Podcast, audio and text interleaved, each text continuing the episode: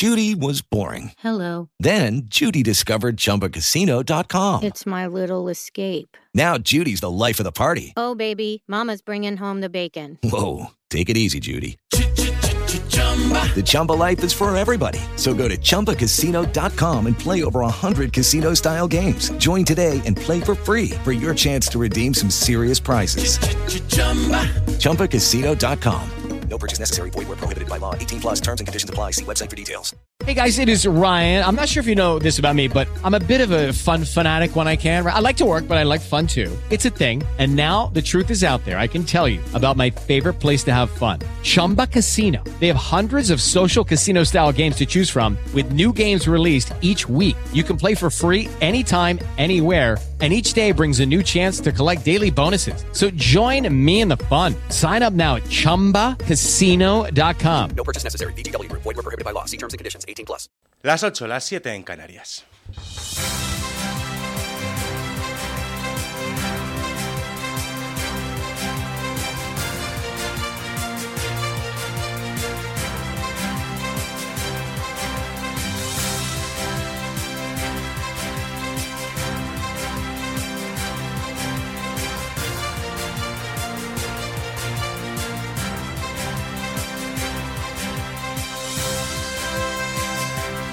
Viernes 26 de mayo de 2023. Muy buenos días.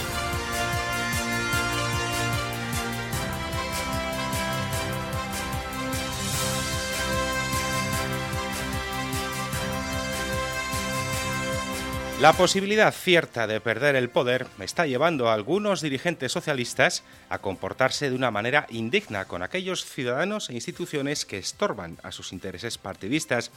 Uno de los casos más evidentes es el contencioso abierto por el presidente castellano manchego, Emiliano García Paje, contra los defensores de la agricultura ecológica de su comunidad autónoma, a los que su gobierno trata de amedrentar y silenciar para evitar un escándalo en la recta final de estas elecciones en las que el socialista se juega su futuro político. Todo obedece al brutal recorte a las ayudas a la agricultura ecológica perpetrado por el Ejecutivo Socialista Castellano-Manchego, un asunto por el que los afectados han presentado una querella contra el consejero de Agricultura de García Paje ante el Tribunal Superior de Justicia de Castilla-La Mancha. Los agricultores y ganaderos ecológicos denuncian una campaña de coacciones y amenazas por parte de dirigentes de la Administración Regional Castellano-Manchega que habría enviado inspecciones injustificadas y abierto expedientes sancionadores sin más motivo que el de obligarles a desistir de sus denuncias. Los representantes de los afectados por esta operación de acoso han ofrecido una rueda de prensa que contó con el respaldo de los miembros de sus ejecutivas nacionales en la que anunciaron su decisión de dar la batalla legal hasta el final, cueste lo que cueste. El coordinador estatal del sector primario afectado, Luis Cortés, ha recordado que si el señor presidente de la Junta de Castilla-La Mancha, el señor consejero o cualquier político de cualquier administración no esté de acuerdo con nosotros, que se defienda en los medios de comunicación o en los tribunales, pero bajo ningún concepto vamos a permitir que se nos pueda intentar hacer un daño económico, un daño a nuestra imagen o incluso lanzar amenazas. El dirigente agrario anunció la presentación de querellas criminales contra todo aquel que se atreva a amenazarles por el simple hecho de defender la agricultura en Castilla-La Mancha.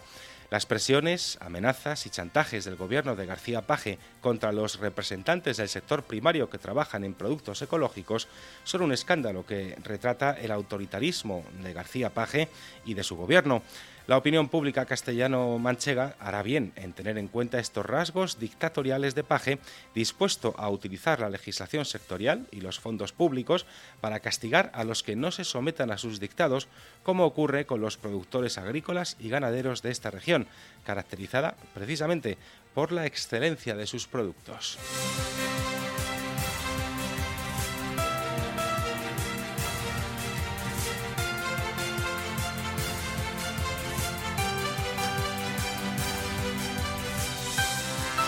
Y como siempre, en la dirección técnica, Álvaro López Chicheri. Les habla César Sinde.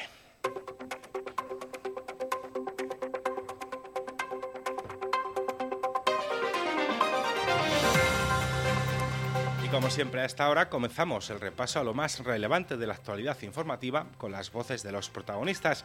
El presidente del Partido Popular, Alberto Núñez Feijóo, ha pedido el voto a todos aquellos desencantados con las políticas de Pedro Sánchez. Yo vengo aquí a pedir el voto, por supuesto, no os lo voy a negar. ¿Y por qué pido el voto? Porque, en primer lugar, le pido el voto a todos aquellos que no nos abandonaron nunca. Durante nuestros errores, que cometimos varios, Hubo gente que no nos abandonó nunca porque sabe muy bien que en el balance hay más cosas positivas que negativas. Yo pido el voto también para los que no nos han votado nunca, pero ahora se dan cuenta que lo que han votado antes era peor. Le pido el voto también para los que piensan quedarse en casa, porque después, durante cuatro años, ya no podrán decidir nada. Y por tanto, que no tengan la duda de si hubiera ido a votar, hubiese tenido otro gobierno y me hubiesen ido las cosas mejor. Pido el voto también para los que dudan entre las distintas opciones. Y les digo, si queréis un gobierno sólido, si queréis un gobierno estable, si queréis un gobierno que solo dependa de las urnas y no de los despachos, si queréis realmente elegir directamente de las urnas sin intermediarios, a la presidenta de la comunidad autónoma votar al Partido Popular y saldrá directamente de las urnas la presidenta de la comunidad autónoma, sin ningún tipo de despacho y sin ningún tipo de pacto en contra de las urnas.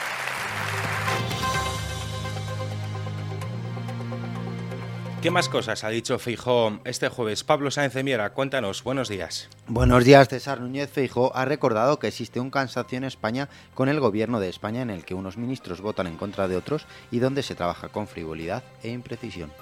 Hay muchas cosas importantes que nos jugamos el 28 de mayo. Primero, tener buenos gobiernos. Gobiernos en los más de 8.000 pueblos de España, ciudades, capitales de provincia, diputaciones y eso ya por sí solo es un gran motivo. Pero además nos jugamos mucho más. Podemos votar para empezar a pasar página de la mala política, podemos votar para empezar a pasar página de la frivolidad, de la inexperiencia, de la división, podemos votar para pasar página del sanchismo. Hay una España cansada de Sánchez, de la división absoluta de su gobierno del señalamiento del discrepante, ya sean jueces, ya sean empresarios, ya sean periodistas, ya sean ciudadanos agricultores, por supuesto oposición, de la soberbia, de los teatrillos con los militantes. Hay una España cansada de los escándalos del gobierno, de que el gobierno viva en una crisis permanente. Y es que ahora ya se insultan por la mañana y por la tarde. Si es que ya no votan juntos en el Congreso de los Diputados si es que nunca, jamás en democracia se vio un gobierno de España donde unos ministros votan en contra de otros ministros y resulta que no pasa nada. El presidente no tiene ni capacidad ni agallas para cesar a un ministro que vota en contra de él. Por tanto, queridos amigos, estamos un poco cansados de ese sanchismo, de los errores flagrantes y de los engaños y de las mentiras. El presidente del PP ha recordado también que el voto sirve para quitar del poder a quienes solo saben recaudar impuestos para luego gastar el dinero en cosas no básicas y además endeudarnos. Feijó ha denunciado que desde que Sánchez es presidente la deuda diaria ha aumentado 200 millones. Yo hoy os pido un voto en contra de la resignación. No hay que resignarse a estar continuamente enfrentados. No hay que resignarse a que gobiernen aquellos que confunden el gobierno con recaudar, recaudar y recaudar impuestos y también con gastar y gastar y gastar el dinero en cuestiones que no sean operativas para mejorar la calidad de vida y para incrementar la competitividad de la economía y además de recaudar y de gastar, de lo que tratan además es de endeudar, endeudar y endeudar, no a nosotros, que también, sino a nuestros hijos y lamentablemente ya por el volumen de deuda a nuestros nietos. Nunca, jamás, España ha tenido un volumen de deuda como ahora. Debemos más que nunca. Por tanto, todos los que estamos aquí debemos más de 1,5 billones de euros ¿Y eso qué significa? Pues para echar la cuenta fácil, significa que desde que Sánchez es presidente del Gobierno nos ha salido el coste de su presidencia diariamente en 200 millones de euros de deuda cada día. Este mitin durará aproximadamente una hora. Pues en esta hora que estamos celebrando aquí el mitin en Ferrol, España se ha endeudado en 8 millones de euros cada hora, cada día, durante el gobierno de Sánchez. Es decir, 140.000 euros por minuto.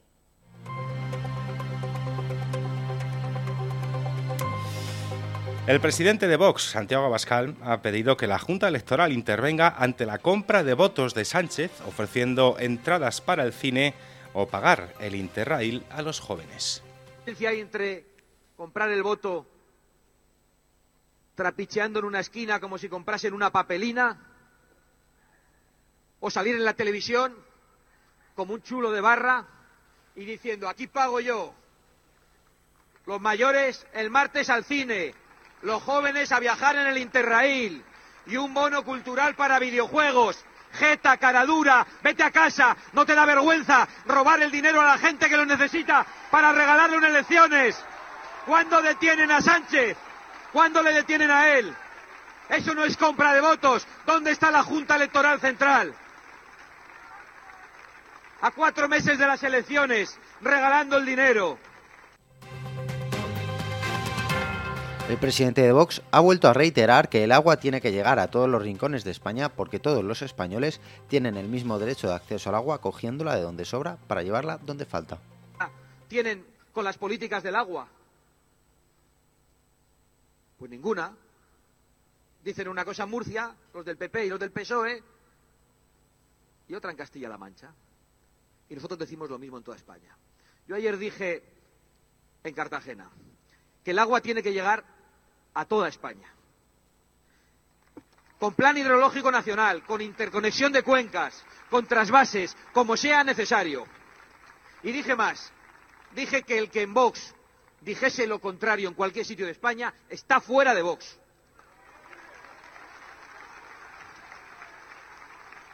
Y ha salido el socio de Bildu en Castilla-La Mancha, el mendrugo de Paje, a decirle a los de Vox allí que se retraten y que digan si están de acuerdo con lo que ha dicho Santiago Bascal en Cartagena. más les vale. Y además es que están de acuerdo. ¿Qué no ha entendido el señor Paje? Que defendemos el agua para todos y que si aquí no llega el agua queremos que haya trasvases aquí y que si el agua no llega a Castilla-La Mancha queremos trasvases de otros sitios también para Castilla-La Mancha y que lo que queremos es la interconexión de las cuencas y que lo que queremos es que donde sobre el agua se coja para que llegue donde falta en absolutamente todos los rincones de España. ¿Qué no ha entendido?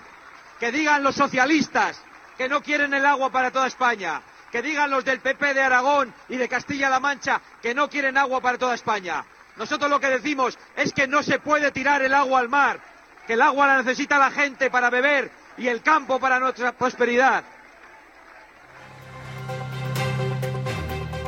Abascal ha denunciado también el expansionismo del nacionalismo catalán en Alicante, donde, empleando el dinero del contribuyente, han impuesto el catalán donde nunca se ha hablado. Aquí se ha permitido el colonialismo del separatismo catalán, con dinero público de los españoles, para llegar a esta comunidad e invadirla y para enfrentar a los ciudadanos y para imponer una lengua, la catalana, que aquí no se habla, y para adoctrinar a los niños en los colegios. Y de eso no son solo responsables los separatistas. Ellos al menos van de frente.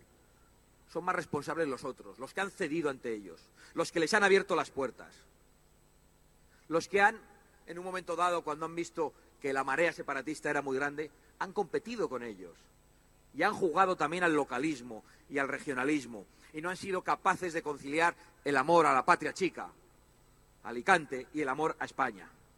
Y eso es lo que nosotros queremos cambiar.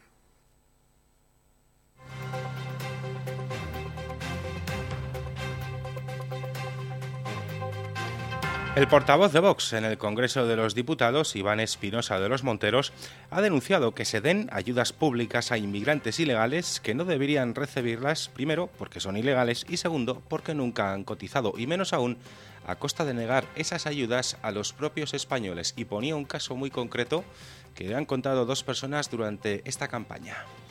Y estaba hablando con un matrimonio joven, treinta y pico años, dos niñas, una de once, otra de dos, buenísimas. Él, los dos trabajan. Él trabaja dos veces. Él tiene un trabajo de mantenimiento por las mañanas en una institución sanitaria, por las tardes de autónomo, como fontanero, albañil, haciendo reparaciones. No paran de trabajar. Y entre los dos sueldos de los dos que trabajan ahí les cuesta muchísimo llegar a fin de mes, muchísimo. Y ella me decía que no solo les cuesta mucho llegar a fin de mes, sino que encima ahora tiene dificultad para llevar a las niñas al colegio, porque a la hora de comer se las mandan a casa. Bueno, pero, pero habrá comedor. Y dice, ah, sí, hay comedor, pero no hay sitio para mis hijas. ¿Que no hay sitio? ¿Por qué no hay sitio para tus hijas? Porque son españolas. ¿Cómo? Porque en ese pueblo, y en muchos pueblos de la comarca y en muchos sitios de España, tiene prioridad el que acaba de llegar, el que está de aquí de manera ilegal, el que no trabaja, el que no cotiza, el que no contribuye, el que vive de las ayudas sociales, de los impuestos que paga ella, ella.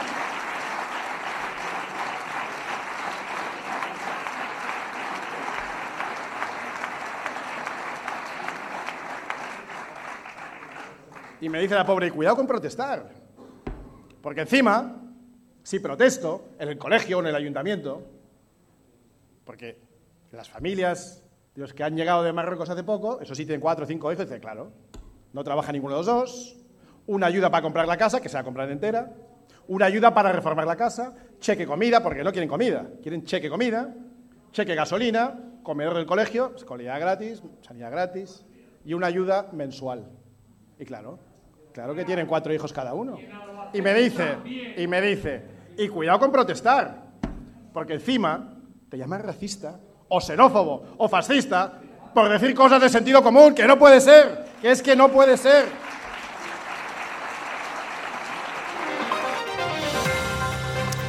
Más asuntos. La presidenta de la Comunidad de Madrid, Isabel Díaz Ayuso, ha reiterado que las políticas de vivienda son complejas de ejecutar, pero que aún así ella lleva cuatro años trabajando a pesar del boicot de muchos ayuntamientos socialistas que han puesto todo tipo de impedimentos a la Comunidad de Madrid para construir los pisos de protección oficial del Plan Vive. Eh, desde hace cuatro años hemos estado trabajando sin descanso para poner las bases para la legislatura del futuro. Por eso en estas semanas decía que la próxima así será.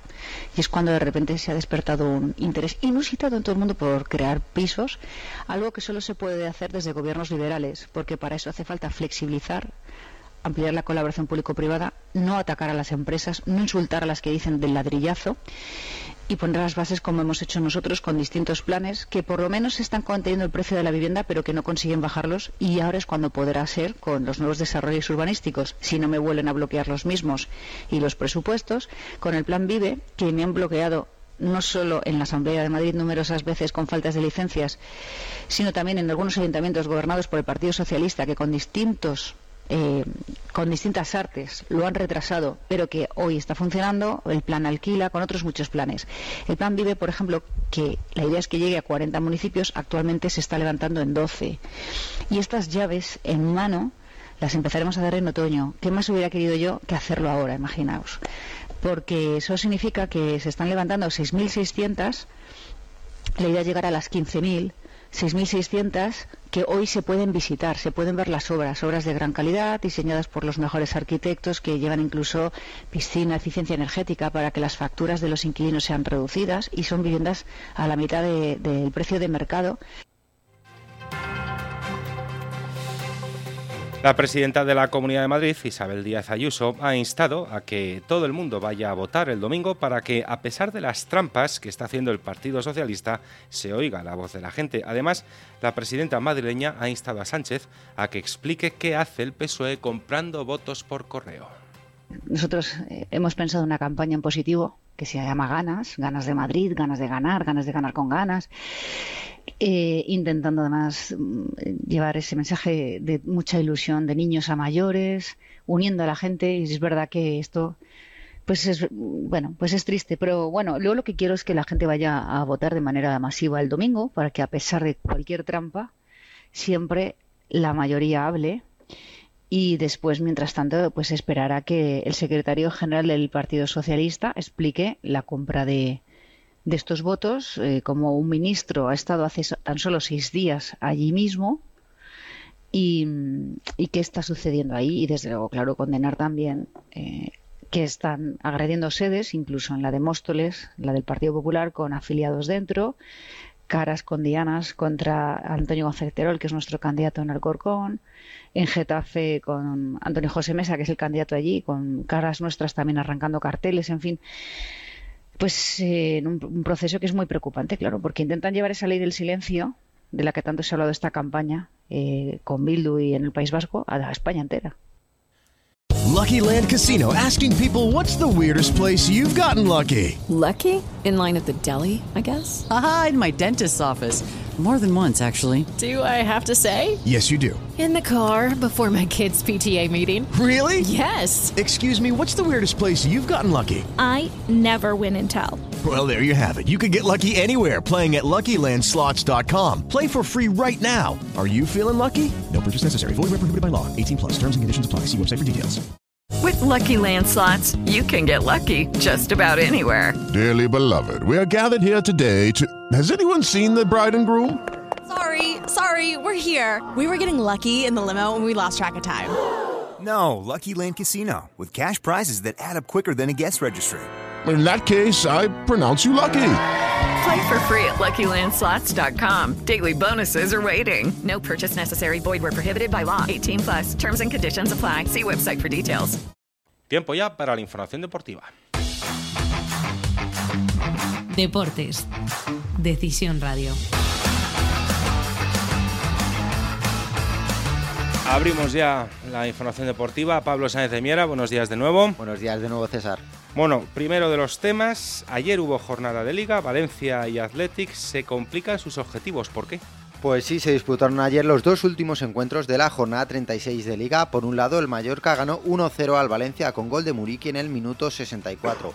Este resultado complica mucho al Valencia, que va en el puesto número 13 a dos puntos del descenso. Sí que es cierto que la zona abajo está muy apretada, hay seis equipos a dos puntos de diferencia y el Mallorca está en el puesto número 11. La otra jornada de la liga fue los Asuna 2, Athletic de Bilbao 0. Los goles de Budimir y Torro dieron los tres puntos a Osasuna, que se coloca séptimo en la tabla, de lleno en la Conference League. Con razón, César, hemos contado este año que el equipo rojillo se ha ganado la etiqueta de bueno, del equipo revelación, el equipo sorpresa. Además, por cierto, de esta buena competición en liga, de que ha llegado a la final de Copa del Rey contra el mismísimo Real Madrid, César. Mm. Que no es tema menor, que diría uno que yo me sé. No es tema menor. no es tema menor. Más asuntos. La polémica de la jornada número 36. El español impugna su partido contra el Atlético de Madrid. ¿Por qué? ¿Qué ha pasado? Pues sí, César, como dices, esta jornada 36 nos ha dejado una polémica bastante destacada que, parece que continúa esta historia. El miércoles se disputó el español Atlético Madrid, partido en el que los atléticos empezaron ganando 3-0 y el español acabó empatando a 3 en los últimos 15 minutos. Uno de estos goles colchoneros de Griezmann fue dado por válido a pesar de no existir una toma de vídeo que aclare si ese gol fue legal o no. Eh, la única cámara que, la única imagen que hay que, se ve es la de la Spider Cam y quizás no se detecta del todo si entró o no, si ese gol es legal o no. ¿Qué ha generado esto? Pues que el español impugne el partido contra el Atlético de Madrid y lo declare nulo, ya que considera que el gol fantasma de Griezmann vulnera sus derechos. En el comunicado perico argumentan los españolistas. La única imagen usada para la concesión del gol ofrece una perspectiva desde la que es imposible determinar si la pelota ha entrado o no en su totalidad. El Real Club Deportivo Español considera vulnerados sus derechos, sintiéndonos perjudicados de forma grave, por lo que procederemos, en consecuencia, a impugnar el partido disputado ayer y solicitar, por tanto, que se proceda a acordar su nulidad. Asimismo, el español, en defensa de sus legítimos intereses, estudia posibles acciones legales adicionales por el posible daño patrimonial derivado de esta actuación. Y también tenemos jornada de liga este fin de semana. ¿Con pues qué partidos? tenemos jornada de liga y te voy a comentar yo más cositas. Hay que tener en cuenta que, seguimos con la liga el fin de semana. El Sevilla contra el Real Madrid en el Sánchez Tijuana a las 7 de la tarde el sábado. Y el resto de partidos, el resto de la jornada es el domingo. Todos los partidos a las 7 de la tarde. Eh, ¿Por qué? Bueno, pues horario unificado debido a las jornadas de descenso, se acerca el final de liga. Entonces, el sábado solo tenemos un partido, un partidazo ese Sevilla-Real Madrid y el domingo el resto de la jornada. Esto por parte de la Liga de Fútbol Profesional, que sé que es lo que te gusta, César, pero también para los amantes del motor, que tú también eres un amante, eh, César, del motor. El GP de Mónaco el domingo a las 3 de la tarde, a ver si llega a la 33. Y Alcaraz jugará eh, Roland Garros en la madrugada del domingo, que acaba eh, desde el 28 hasta el 10 de junio. El Roland Garros, una pena sin nada, César. Así que tengo, te dejo planes de fin de semana. No me voy a aburrir. Gracias, Pablo.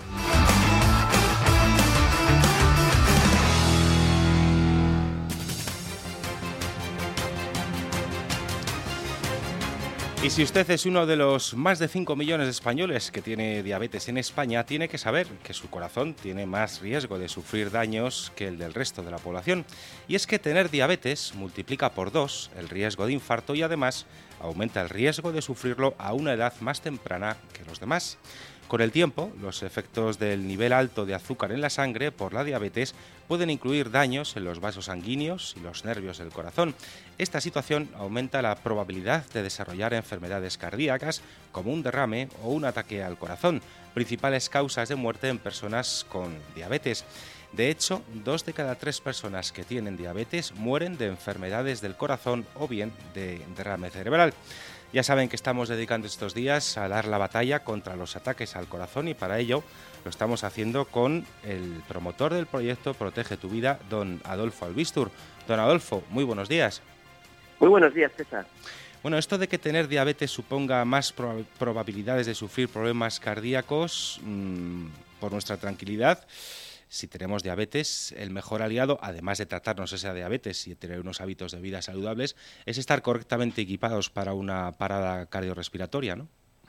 Efectivamente, es decir, hay, hay algunas patologías que afectan directamente al corazón, como la que has comentado, la diabetes, eh, también el colesterol, el exceso de, peso, o sea, lo que es eh, también la presión alta, es decir, todas estas enfermedades hacen que, nuestro corazón sea más vulnerable a la hora de poder haber un infarto agudo de miocardio.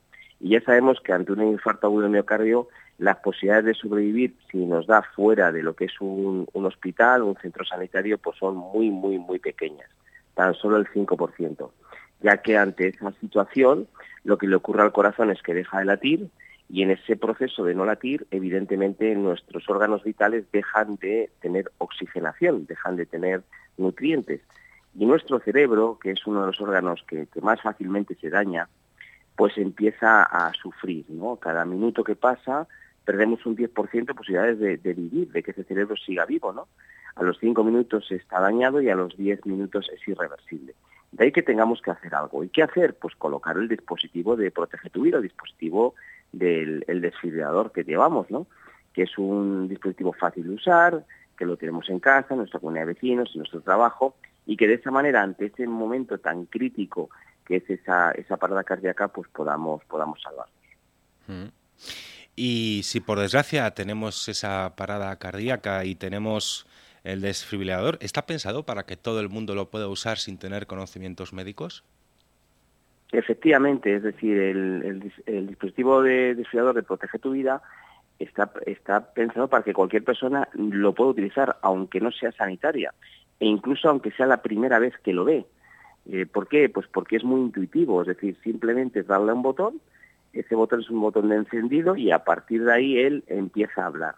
Te da unas instrucciones que son muy básicas, primero es que llames al 112, es decir, a emergencias, Segundo es que saques unos, unos adhesivos, unas pegatinas, las pongamos en el pecho de la persona que está infartada y a partir de ahí, pues ya nada, escuchar a ver qué hace, ¿no? Porque realmente él lo que va a, realizar es un electro que va a quedar registrado, pero si en el caso de que, de que no estuviera esa, esa persona en fibrilación, es decir, no está en ese momento de parada cardíaca, pues no, no va a actuar, es decir, simplemente se va a quedar registrando el electro. Pero en el caso de que estemos ante una situación de parada cardíaca tan, tan dramático y tan grave que, realmente la persona está técnicamente muerta, pues va a dar esa corriente para que ese corazón de nuevo vuelva a latir y que eh, de nuevo pueda surgir el flujo sanguíneo y por tanto nuestro cerebro se oxigene. Bueno, y para los que se decidan finalmente a estar equipados, ¿dónde lo pueden conseguir y con qué ventajas? Pues con un teléfono que voy a dar a continuación, eh, además, oyentes de Decisión Radio, marcadlo ahora porque así queda registrada la llamada y os regalamos un antiatragantamientos. teléfono es gratuito, además luego tendremos un descuento muy importante para vosotros, eh, facilidades de pago, pero bueno, sobre todo llamadnos eh, para que os informéis de todo bien.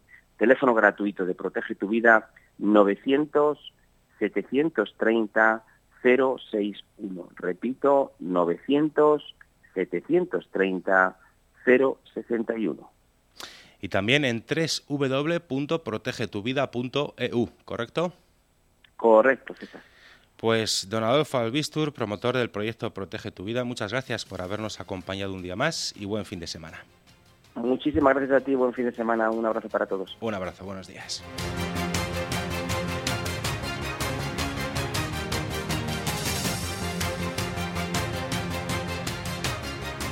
Y antes de entrar en la tertulia, es momento de conocer la decisión económica, como siempre, de la mano de Sergio Valverde. Sergio, muy buenos días. Muy buenos días. La revisión del PIB del primer trimestre confirma que la economía alemana entra en recesión técnica. La revisión del PIB alemán del primer trimestre confirmó que la economía se contrajo un 0,3% entre enero y marzo. Como el último trimestre de 2022 ya había sido negativo, al retroceder un 0,5%, suma dos caídas consecutivas, por lo que entra en lo que los economistas llaman recesión técnica. La elevada inflación y los efectos de las subidas de tipos de interés por parte del Banco Central Europeo han detraído el consumo, pero el impacto mayor viene también de la reducción de las exportaciones. Si tenemos en cuenta las últimas lecturas que estábamos obteniendo de los PMI manufacturero, no nos debe sorprender el dato que incluso puede haber quedado maquillado por la recuperación del sector servicios. A su vez, en el mercado se sigue pensando en qué va a ocurrir con el techo de deuda en Estados Unidos y por otro lado si de cara al mes de junio la Fed en Estados Unidos subirá tipos de interés ya que la lectura de las actas de la Fed mostró que hay varios de sus miembros que están por no parar la subida. Desde el calendario macroeconómico la vista estará puesta en el índice de precios del gasto en consumo personal que es el que utiliza la Fed de Estados Unidos también para calibrar cómo va la evolución de la inflación. En cuanto a Europa, tenemos declaraciones tanto de Enria como de Lane del Banco Central Europeo. Ya para terminar, recordar a los oyentes que pueden escuchar Área Financiera de 2 a 3 de la tarde. Un saludo y buenos días.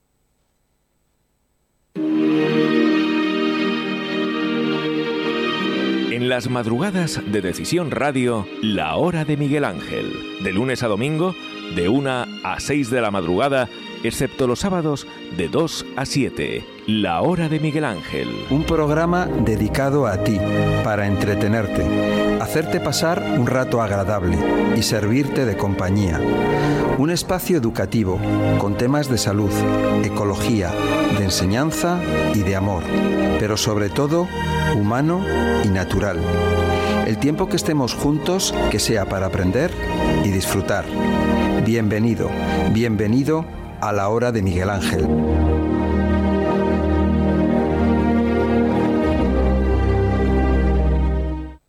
Hola, soy Isabel Díaz Ayuso. Si quieres un Madrid con ganas, te pido tu voto al Partido Popular. Catering Santa Cruz le ofrece el mejor servicio y máxima calidad gastronómica para todas sus celebraciones y eventos en cualquier punto de España. Más de 40 años en el sector del catering nos avalan. Catering Santa Cruz dispone de todo lo imprescindible para que su evento sea personalizado y perfecto. Visite cateringsantacruz.com porque hay momentos en la vida que sin duda merecen ser celebrados de un modo muy especial. Catering Santa Cruz. Llame ahora al 619 37 46 31. 619 37 46 31.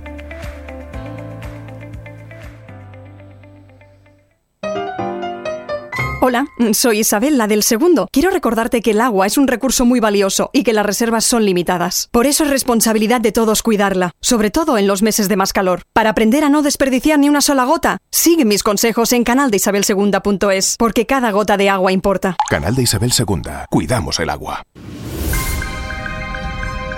Tributalia SL, profesionales del derecho y la empresa. Somos un importante despacho de abogados y economistas con amplia trayectoria profesional. Especialistas en Derecho Mercantil, Civil, Laboral y Asesoramiento Tributario. Nos avalan más de 25 años de experiencia asesorando y solucionando problemas a empresas y a particulares. Tributalia SL, profesionales del derecho y la empresa. Estamos en Madrid, calle Joaquín María López, número 44. Llámenos y compruebe cómo podemos ayudarle en el teléfono 91 549 7849. Tributalia.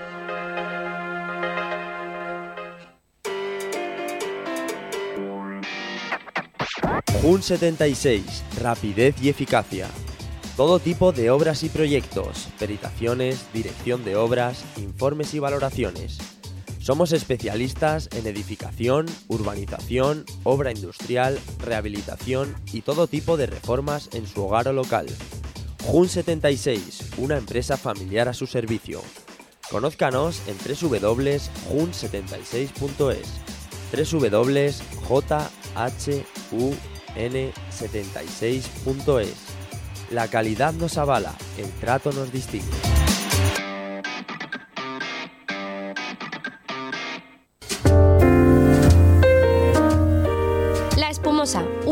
Glorieta Pintor Sorolla, número 4, Metro Iglesia, en pleno corazón de Ponzano. Selecta carta de productos mediterráneos y de elaboración propia, champán francés, sprit clásico y macerado con fruta natural. Tu gastrobar con terraza y buen ambiente, un espacio idóneo para celebrar con tus amigos, organizar tus afterworks o eventos de empresa. Visítanos en laespumosabar.com o llámenos al 651 30 10 38. La Espumosa Bar, el gastrobar de moda.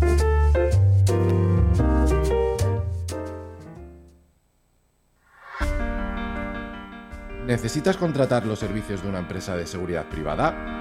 Cuenta con Levantina de Seguridad y sus más de 40 años de experiencia. Deja de preocuparte por tu casa de verano, tu negocio o nave industrial.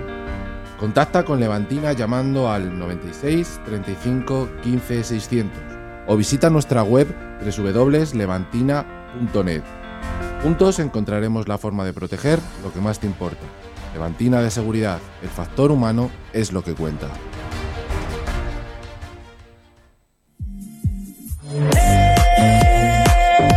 Noche más divertida está en Caro Club, calle Génova 28. Diferentes sesiones de miércoles a domingo y sesión de tardeo con música en directo de jueves a sábado desde las 5 de la tarde.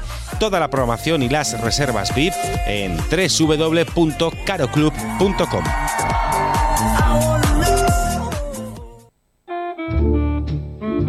¿Quieres un traje que te quede como un guante? ¿Que puedas personalizar absolutamente todo? ¿Con los mejores tejidos italianos e ingleses a un precio sin competencia? No busques más. En la fábrica queremos que vivas la experiencia de la sastrería medida a otro nivel. Estamos en Madrid, en el Paseo de la Habana 33, en Sevilla, en la calle Muñoz Olive 10, en Barcelona, en la calle Daribao 205, o visiten nuestra página web www.lafabricadecamisas.com. ¿Eres empresario pymes o autónomo? Anúnciate con nosotros y forma parte de Decisión Radio. Ponte en contacto con nosotros al correo publicidad arroba decisionradio.com. Decídete por nosotros. La transformación digital empresarial al alcance de todos con Sprinet. Con el renting de soluciones tecnológicas, Sprinet te ofrece el alquiler de larga duración del parque informático con servicios y ventajas únicas para tu empresa. Visita sprinet.com y comienza la transformación de una manera rápida, eficiente, flexible y sostenible. Sprinet, enabling your tech experience. Abarra, un servicio preferente para empresas y eventos con menús de grupos, show cooking, salas privadas y cata de vinos. Somos especialistas en crear un nexo entre su marca y el mundo de la gastronomía, siendo el restaurante Abarra el lugar perfecto para promocionarse y hacer negocios, siempre con la excelencia en cada detalle y con una alta cocina saludable de máxima calidad. Cuéntanos qué buscas y le damos forma en el restaurante Abarra, calle del Pinar, número 15, Madrid.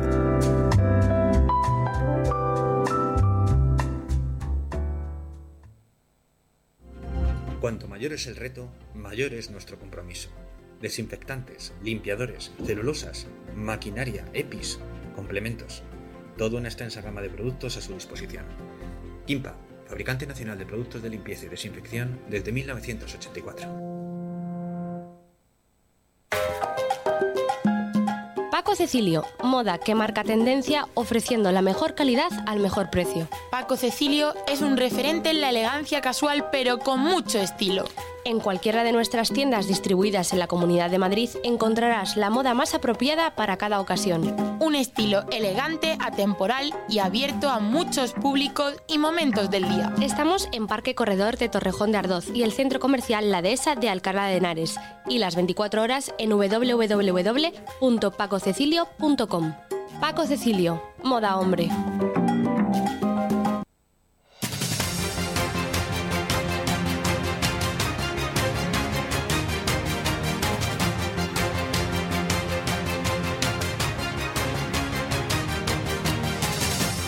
8.39 de la mañana, 7.39 la Comunidad Canaria. Seguimos aquí, en el Contrapunto, en Decisión Radio. Abrimos ya tiempo de tertulia hoy con don Juan Figueroa. Muy buenos días, don Juan. Buenos días a todos. También con don Julio Moreno. Buenos días, don Julio. Buenos días. Y a la espera de que se incorpore don Fernando Fanego, que con la lluvia suponemos que el tráfico se resiete y estará el pobre en algún atasco lluvioso, intentando llegar como buenamente pueda. Así que mientras eh, don Fernando llega, vamos abriendo también la actualidad, eh, comentando los diferentes temas, porque eh, lo comentábamos a micrófono cerrado, ¿no? Como los medios adictos al gobierno socialcomunista están intentando tapar este escándalo sin paliativos de la compra de votos, porque por el contrario, otros medios de comunicación que hacen su cumplen su función e informan de lo que está pasando, pues por ejemplo en The Objective podemos leer que la justicia ya investiga fraudes por la compra de votos en siete comunidades autónomas. Las fuerzas de seguridad han detenido por ahora a 13 personas implicadas en la adulteración de voto, siete de ellos son políticos del PSOE y de CPM. Mm, bueno, CPM, eh, no me sale ahora a las siglas a qué corresponde, eh, Coalición por Melilla, perdón, que estoy ya muy espeso, exactamente, del PSOE y de Coalición por Melilla, estoy ya muy espeso. Andalucía, Melilla, Cataluña, Canarias, Murcia, Castilla y León y Extremadura. La justicia ya investiga en siete autonomías españolas presuntos fraudes por la compra de votos para las elecciones de este domingo. En los tres últimos días de campaña electoral, la Policía Nacional y la Guardia Civil han desarticulado dos tramas dedicadas a adulterar los sufragios mediante el pago de dinero y otras promesas electorales y han detenido a personas de diferente signo político por estar implicados en las mismas. La operación policial que desató el terremoto de casos fue la de la ciudad autónoma de Melilla. Los agentes han detenido hasta el momento a 12 personas. Dos de ellos son Abdeli Ilah Nurdine Hamed, yerno de Mustafa Berchan, el líder de Coalición por Melilla, y también Mohamed Alal, consejero de Distritos, Juventud y Participación Ciudadana del Gobierno melillense, este miércoles fue cesado de su puesto. En connivencia con otros miembros, pequeños delincuentes dedicados al trapicheo de droga, que se encargaban de captar a votantes en barrios marginales, esta red ha sido capaz de comprar el voto por correo de 8.000 ciudadanos, en su mayoría musulmanes, según las pesquisas policiales. Las alarmas saltaron cuando 11.700 melillenses pidieron el voto por correo para los comicios, casi un tercio del censo electoral. Y aprovechando que hoy nos acompaña la tertulia alguien que ha sido alcalde y que de la influencia de esta o de cómo puede influir, aunque cuantitativamente puedan parecer pocos votos, pero eso puede tener eh, muchas implicaciones en función del tamaño del censo, etcétera, etcétera. Don Juan, ¿usted mm, qué consideraciones quiere hacer en primer lugar? Bueno, a mí me parece que, que este, este mm, intento de compra de votos que ya por mucho que el país intente esconder, bueno, o lo país, vamos a decir, ¿no?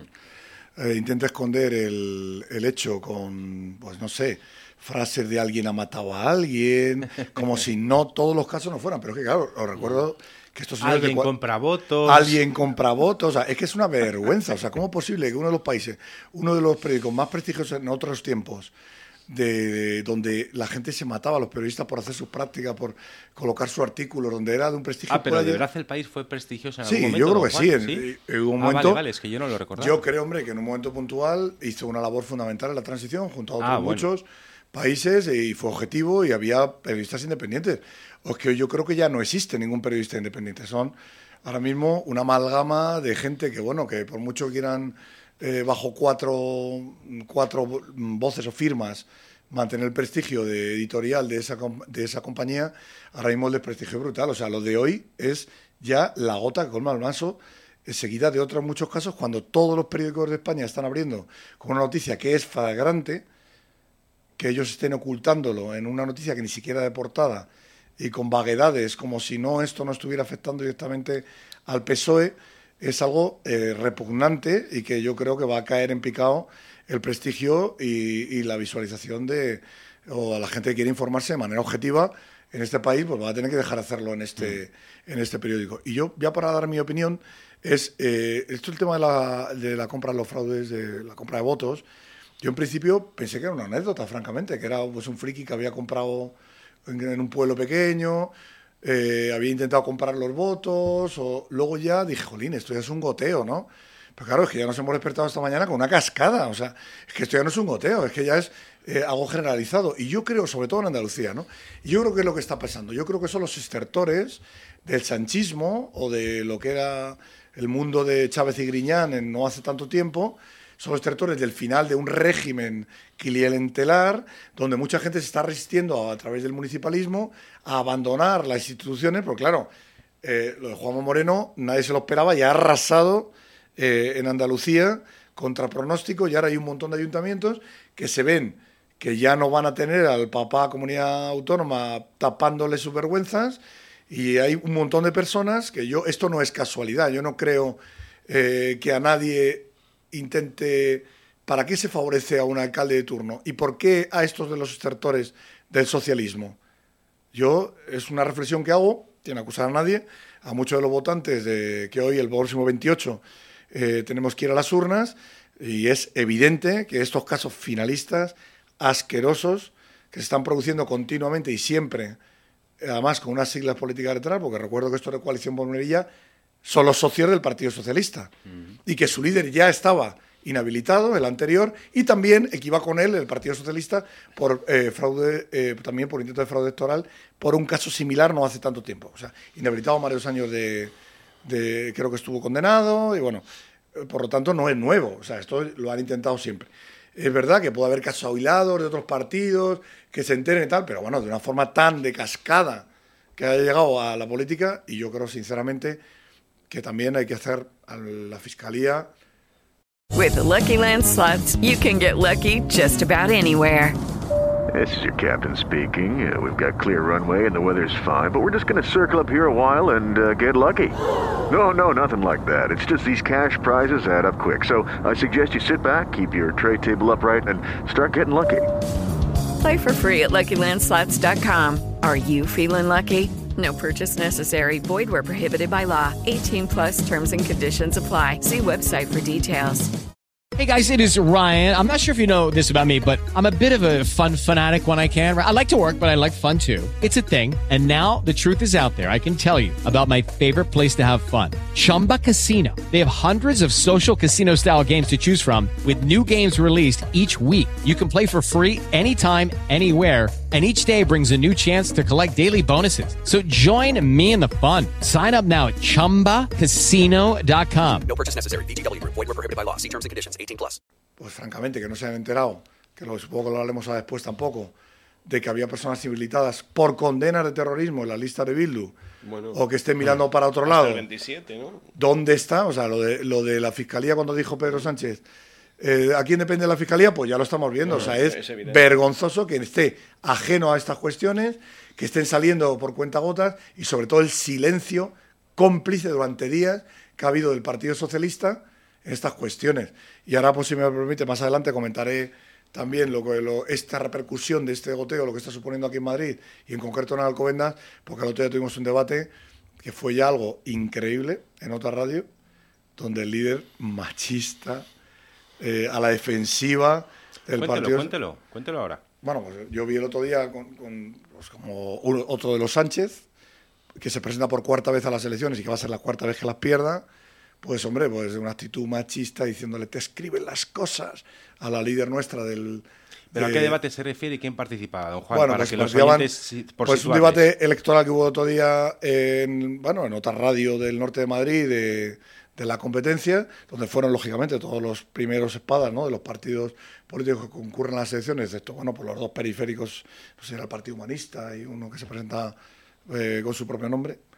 Entonces, bueno, pues... eh, pues Pero fueron- ¿Era un debate de candidatos, pero por, por ayuntamientos o de por el Ayuntamiento de Alcobendas, Ah, sí. vale, por y situar allí, bien. y allí en este caso, pues, pues, pues, la, la chulería y a consecuencia de esa chulería aparece una panfletada infame contra la anónima, contra nuestra líder y que no, es que vamos, es Contra la propio- candidata del Partido Popular sí. en Alcobendas, Rocío García Sí, sí, Alcántara, que, por supuesto ¿no? se ha denunciado a los tribunales, que ya se ha identificado nombre- con nombre y apellido esa persona que estaban en, eh, buceneando y, y poniendo ese, esa panfletada en, en Alcobendas y que bueno que yo creo que mm, es demuestra pues el, el sanchismo, yo le llamo los Sánchez, ¿no? porque al final, claro, este hombre Mm. también está puesto ahí por Sánchez, como están muy nerviosos, saben que, que bueno, pues que puede acabar un ciclo político, yo imagino que si este hombre es su cuarta vez que pierde las elecciones en Alcobendas, pues claro, su futuro político no es muy halagüeño. Y aunque él yo creo que se encuentra más cómodo como líder de la oposición, pues, eh, eh, pues es bastante desagradable oír como una persona pues, con una actitud chulesca, despreciando a los rivales, eh, interrumpiéndoles continuamente, pues eh, están, yo creo, muy nerviosos, el PSOE está tremendamente nervioso. Yo creo que esto es gravísimo, lo que está pasando. En toda España, pase en el partido pase, es gravísimo. Y en concreto, estos casos, que son todos en un entorno muy concreto, yo creo que son el final de un ciclo político, de un régimen que durante 40 años en Andalucía pues ha estado. Yo lo que invito a la gente, y ahora que soy del Partido Popular y nunca lo he ocultado y lo defiendo, a que el próximo domingo en el culo de los alcaldes le demos una patada a Pedro Sánchez para que acabe el fin de un ciclo que nunca debió estar. Bueno, ya, sabe- ya saben ustedes que según la absurda ley electoral que tenemos, hoy es el último día de campaña, por tanto hoy hasta las 12 de la noche se puede pedir el voto. Ya a partir de hoy hasta a las 12 y un minuto ya no, porque estamos en la jornada de reflexión. Entonces, como usted eh, estamos en campaña, pues puede usted pedir el voto para quien considere, en este caso para el Partido Popular, que es su formación, pues está usted en su derecho, porque aún estamos en, cam- en campaña. A ver, es otra de las cosas que habría que cambiar. Por ejemplo, el que, el que se pueda pedir el voto incluso a la puerta del colegio el mismo día de la votación, o que se puedan eh, publicar encuestas de intención de voto en la misma jornada electoral, porque es que eso mm, daría mucha más información a la gente, ¿no? Porque es curioso que los partidos políticos sí tienen eh, encuestas, los medios de comunicación también las tenemos porque nos llegan, pero no las podemos publicar y no las podemos trasladar a la gente para que tenga más información a la hora de votar. Pues hombre, ley electoral yo creo que se hizo en otros tiempos, donde había otros ritmos, donde había otras, otro- otros canales de comunicación quizás, otros, mm, otros momentos, ¿no? Pero hoy en día creo que eso está absolutamente Bueno, también las redes sociales están muy prostituidas, lo de Twitter es un escándalo, entonces claro, la Ya, manipulación... Nos vamos a Andorra a ver cómo están las berenjenas y Sí. los... eh, en fin... Eh, yo creo que eso puede influir muy negativamente en la campaña Mm. con mentiras, fake news, que va a ser complicado luego desmentir en, en tan pocas horas, ¿no? Hombre, yo entiendo, de verdad, que la jornada de reflexión no está mal, yo creo. Somos un pueblo muy reflexivo, los españoles, Pero sabes. perdóneme, don Julio, está usted hablando en ironía, ¿no? No, claro. Ah, Eh, vale, vale, somos, es que somos como no muy se entiende en reflexivos, radio... o sea, En la radio no se entiende eh, mucho. normalmente Vale, vale. El último, en el último día es cuando decidimos a quién vamos a votar. Sí, sí. No sé si os pasará a vosotros, pero yo mañana todavía tengo que reflexionar. No, pero en, en- mira, estamos En hablando... absoluto, vamos, No, tengo que decir. no. A cualquiera menos a Pedro Sánchez. Irónicamente. Está Eh, usted eh, dudando si votar al Partido Socialista, ¿verdad? Eh, no, le veo ahí eso no. como con, eso, eso con no, dudas. no eso no entra ni en mis dudas. O sea, ¿No? eso no entra en A Podemos, dudas. entonces, No, ¿eh? bueno. Además, hachís. Mira que me levanto y me voy, ¿eh? Como dice. a mí no me insulte, ¿eh? Sí, como dice Chenique, me levanto y me voy. Mira, verás, eh, hay una. Hay una cosa que estamos hablando que a mí me preocupa seriamente y me preocupa desde el punto de vista eh, que nos atañe ahora mismo a los que estamos aquí, desde el punto de vista periodístico. Y es que eh, hay tal polarización de los medios, eh, con tanto descaro, que, ha perdido, o sea, el periodismo tenía un, objetivo que era informar, informar objetivamente, y ahora ese objetivo se ha perdido completamente. O sea, ahora aquí hay una polarización bestial. Mira, eh, mm, si me permitís, eh, esta mañana viendo el telediario en casa de la 1, porque yo tengo la mala costumbre de ver el telediario de la 1, porque yo veo la- el telediario de la 1 con espíritu crítico. Me gusta siempre saber dónde tengo al que está enfrente. Eh, ya sabes que hay una frase que dice, mantente cerca de tus amigos, pero más cerca de tus enemigos. Entonces, hay un titular de esta mañana que es muy significativo. Los casos de compra de votos están ensuciando al final de la campaña. Esto es el titular, digamos, de la noticia. Eh, ¿De qué medio? De la 1, de dice la usted. Uno. Los casos de compra de votos, lo que están ensuciando es el final de la campaña del Partido Socialista, Mm. no el final de la campaña, porque parece ser que aquí lo que queremos hacer es generalizar para que la gente de un modo u otro piense que esto es un tema general, cuando evidentemente eh, aquí hay una trama, una supuesta trama de compra de votos por parte evidentemente del Partido Socialista, que además es a nivel nacional, o sea, porque se está demostrando con los casos que, que están ocurriendo. Y fíjate que hay otra forma de influir que no es solo eh, informar con titulares sesgados. Eh, llevamos toda la semana hablando de Vinicius, por ejemplo.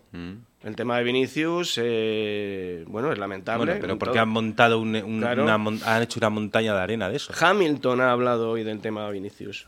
El otro día habló del tema de Vinicius Lula, da- Lula da Silva, si no me equivoco. Mm. Eh, se apagó el, el Cristo del Corcovado también por, por el tema de Vinicius. Bueno, esto es una, evidentemente una cortina de humo, porque el PSOE ya sabía lo que iba a ocurrir con esta trama de votos comprados. Nosotros lo sabemos esta semana, pero ellos ya lo saben antes. Entonces aquí se empieza a manipular de una forma, a ver de qué forma la gente habla de otras cosas eh, y esto se olvida. Porque esto es un escándalo de, de- en fin, es un escándalo mayúsculo.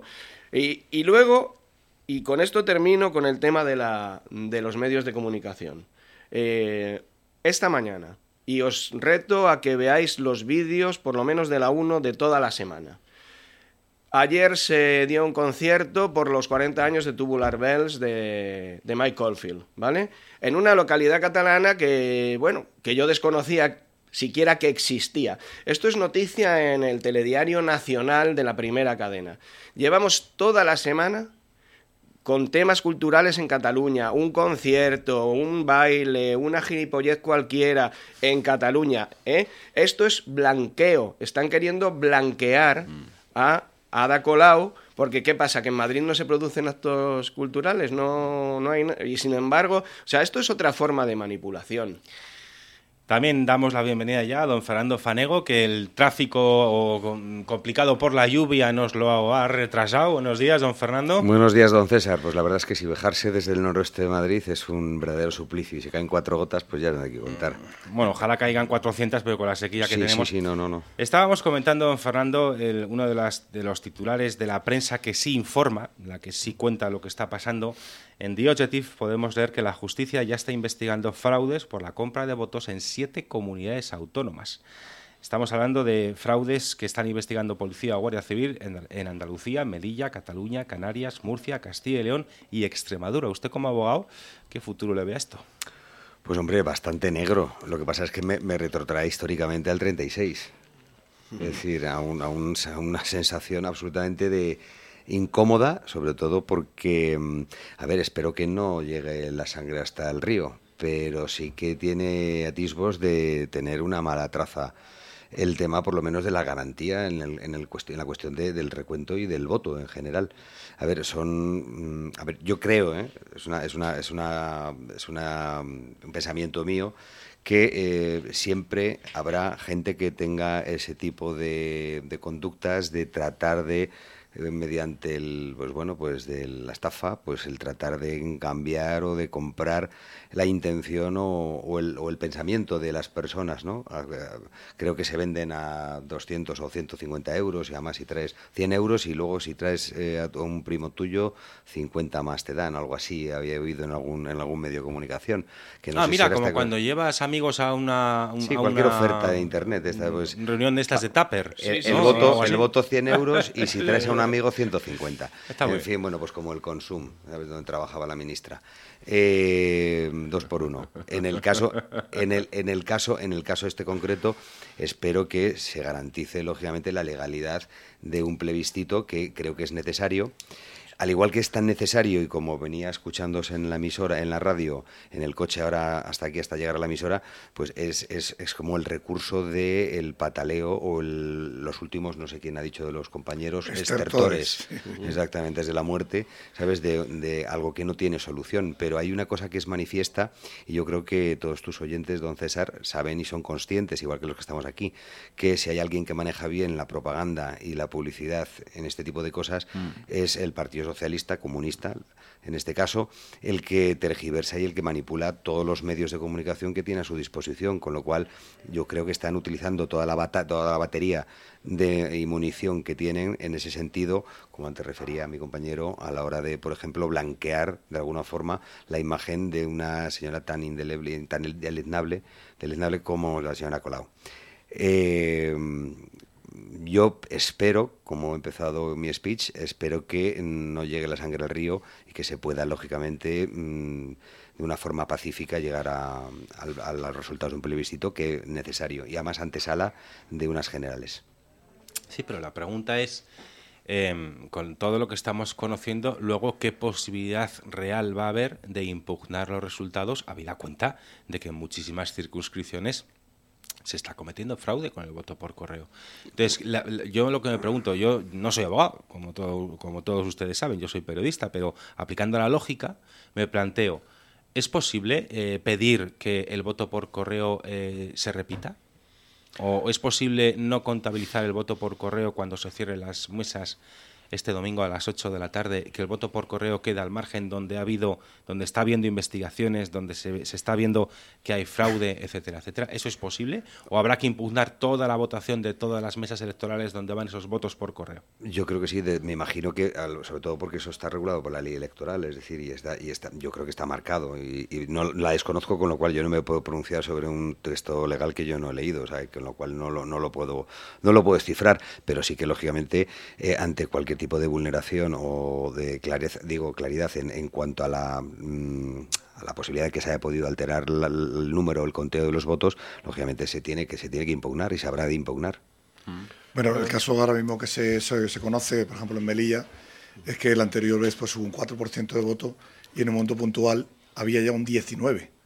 En una zona concreta, en ese concreto, en ese... En ese partido. eh, no, no, en En ese oficina, ¿no? Ya. De correos, ¿no? Entonces, claro, saltan todas las alarmas y tampoco hay una, una cosa que yo creo que sí se tiene muy en cuenta, no solamente por los agentes electorales, sino por las juntas electorales de zona, que, por ejemplo, si los sitios donde está investigado, está, bueno, investigado independientemente, porque hemos- nos hemos enterado esta mañana que Marlaska está mirando al sol donde quiere. Absolutamente. Claro, eh, por, por ejemplo, nos ha enterado tampoco, había un etarra en una lista de inhabilitado 28 años a, a cargo público y entre los 44 de Bildu. Sí, sí, sí. O sea, es increíble. Sí, sí. O sea, y por eso digo, mm, bueno, si quieres termino o ahora después lo terminamos o lo Vale. digo ahora. Eh, es que tenemos eh, ya esperando a don Albert Castillón para la conexión de las 9 y a mí me gusta la puntualidad británica, ya que don Albert entra puntual, pues dejémosle entrar puntual. Don Albert Castillón, muy buenos días. Pero por favor no me cortéis a mi alcalde, que a mí me gusta escucharle mucho. ¿eh? Que yo soy fan de, del amigo, o sea que Yo no. sí que soy fan tuyo, de tu independencia yo- pero y yo de sé- tu bien hacer. Yo, yo sé también que eh, a don Juan tampoco le importa ceder la palabra siendo, siendo para benefici- beneficiar a usted. O sea, que, que todo queda entre amigos. ¿eh? Bueno, os lo agradezco.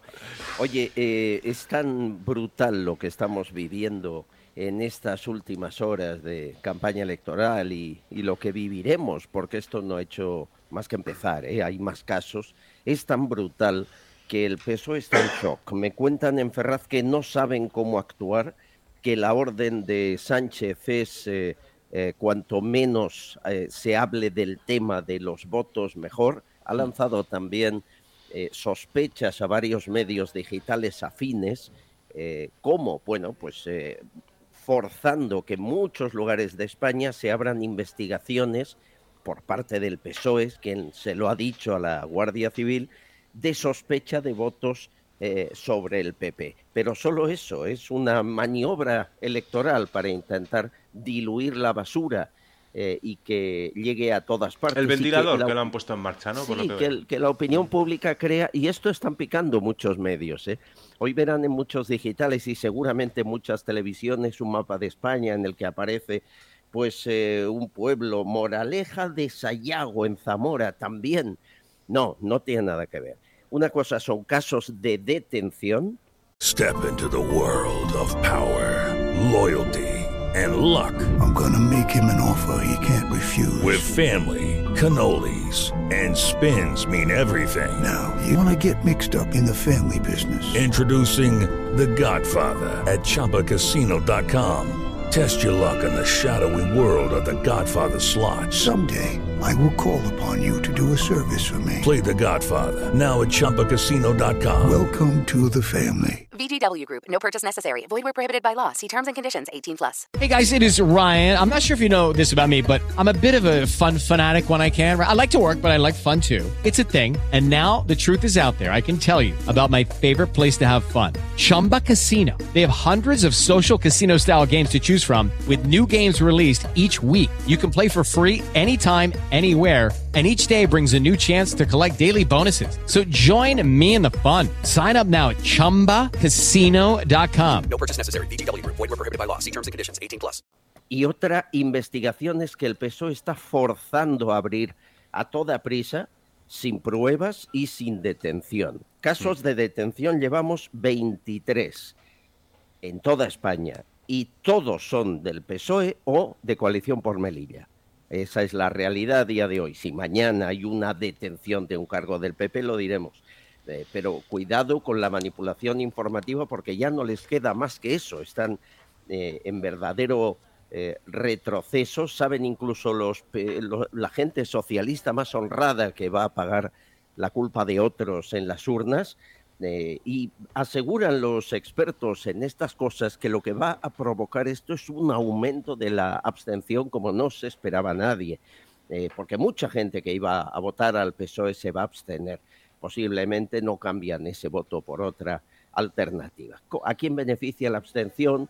Eh, ¿Cómo va a mover eso los hilos? ¿Qué pasará? ¿Podemos al final sacar algo en algunas ciudades? Aseguran que el auge de Vox eh, parece, parecía un hecho, pero que también se ha frenado en los últimos días. En definitiva, nunca tuvimos una campaña que aparezca en las páginas de sucesos como esta. Normalmente era la manipulación. Eh, un comentario de Ferraz de las últimas horas. Eh, por favor, que los medios vuelvan a hablar de Bildu, decían con eh, mucha sorna y, y mucha depresión. Y, y entre ello, un caso, entre todos los de la compra de votos, uno que nos llama especialmente la atención y que hoy desarrollaremos en el programa.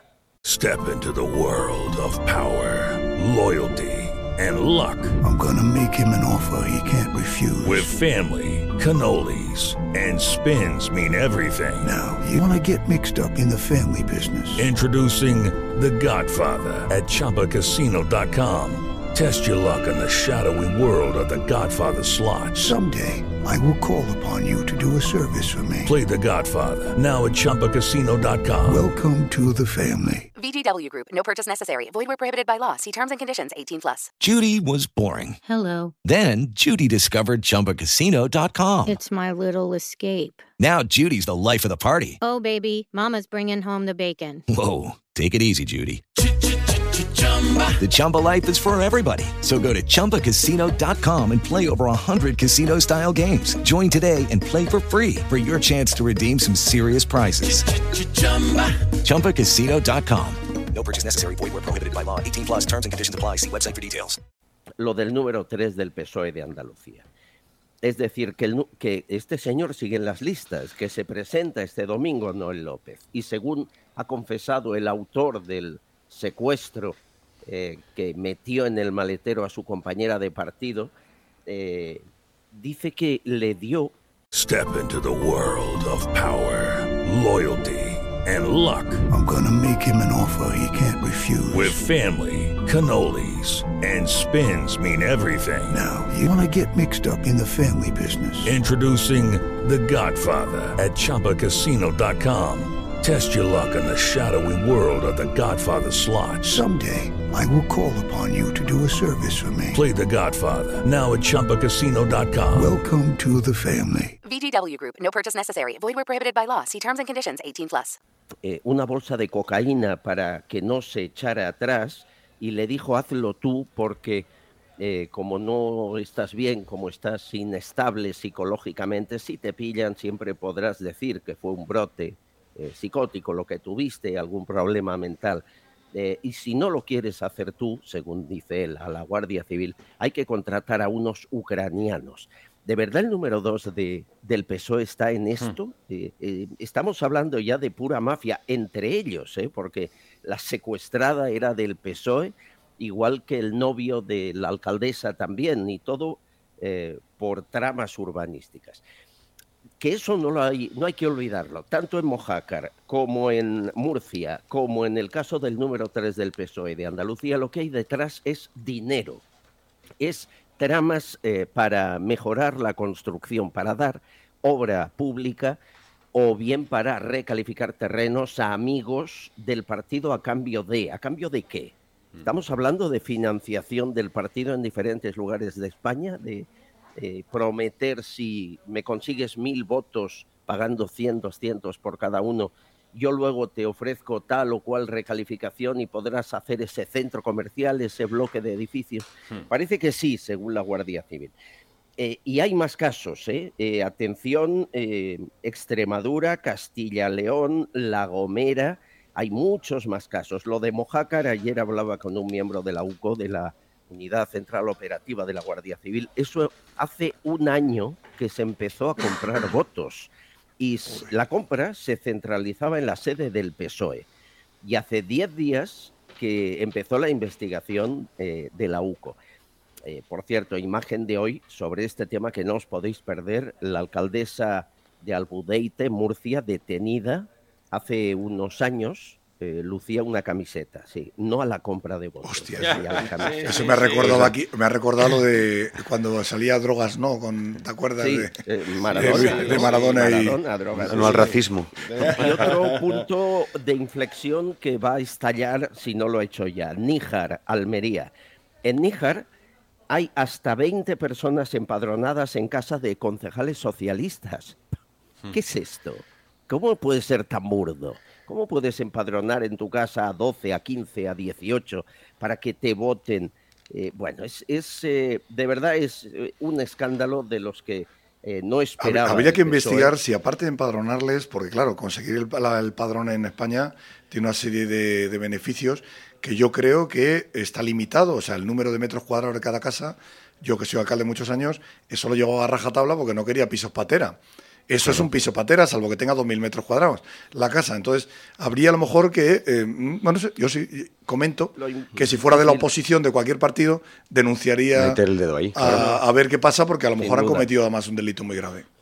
Y luego eh, me voy a Barcelona porque lo de Colau en cualquier capital europea sería un escándalo de primer orden. Colau, eh, dime tú que has sido alcalde de Figueroa, Colau hace eh, de media cada año entre 30.000 y 32.000 contratos menores el Ayuntamiento de Barcelona. ¿Eso es normal? 32.000 contratos menores. Por la licitación en la cuantía. Es decir, cuando pasa no pasa de 500 de cinco- 15.000 o 20.000 no necesitas licitación. Bueno, pues, yo creo que eh, hay un caso de un socialista que salió ahí en la prensa también, ahí, eh, en concreto ahí en Melilla, que ha contratado 40 contratos menores de 40.000 euros, que son 40.000 masiva, el contrato de, de obras sin licitación, 40 contratos, infinidad de ellos a la misma empresa. Bueno, Eso sí que es un te delito. Mejoro, La te ley- mejoro lo que dices, Juan. La ley, te voy a contar un poco cómo funciona, es- Ayuntamiento de Barcelona. Hay una asociación que se llama Asociación Igualitaria por la Libertad, etcétera, etcétera. Bueno, las siglas de siempre. La preside Lidia Casanovas. ¿Quién es Lidia Casanovas? La esposa del concejal de, de Ada Colau, Marc Serra, la mujer de un concejal. ¿Saben en los últimos seis años cuántas contratas menores ha recibido? 54. Más de 400.000 euros de dinero. El contrato de servicio, pues, el- de contrato del sector público, que a mí me, que Julio me, me corrija si no, si me equivoco, o Fernando, o Fernando, dice que tú puedes eh, hacer contratos eh, hasta 15.000 euros, pero no puede repetir esos mismos contratos. Quiero decir, si vamos a ver, un servicio que se repite de carácter permanente, Claro. no puedes repetir el contrato menor cada año. Decir, bueno, hago un contrato menor, hago otro contrato menor, otro contrato menor. No, no, no, vamos a ver, si ese contrato se repite en el tiempo, hay que licitarlo, aunque sea un contrato menor. O sea, no se puede repetir ese contrato menor de manera reiterada porque eso es un delito de prevaricación administrativa. O sea, todo este tipo de cosas son muy graves que a mí me lo dejaron. Yo tuve que hacer, de verdad, cuando uno se hace alcalde, de un máster en estas cosas porque hay que tener muchísimo cuidado.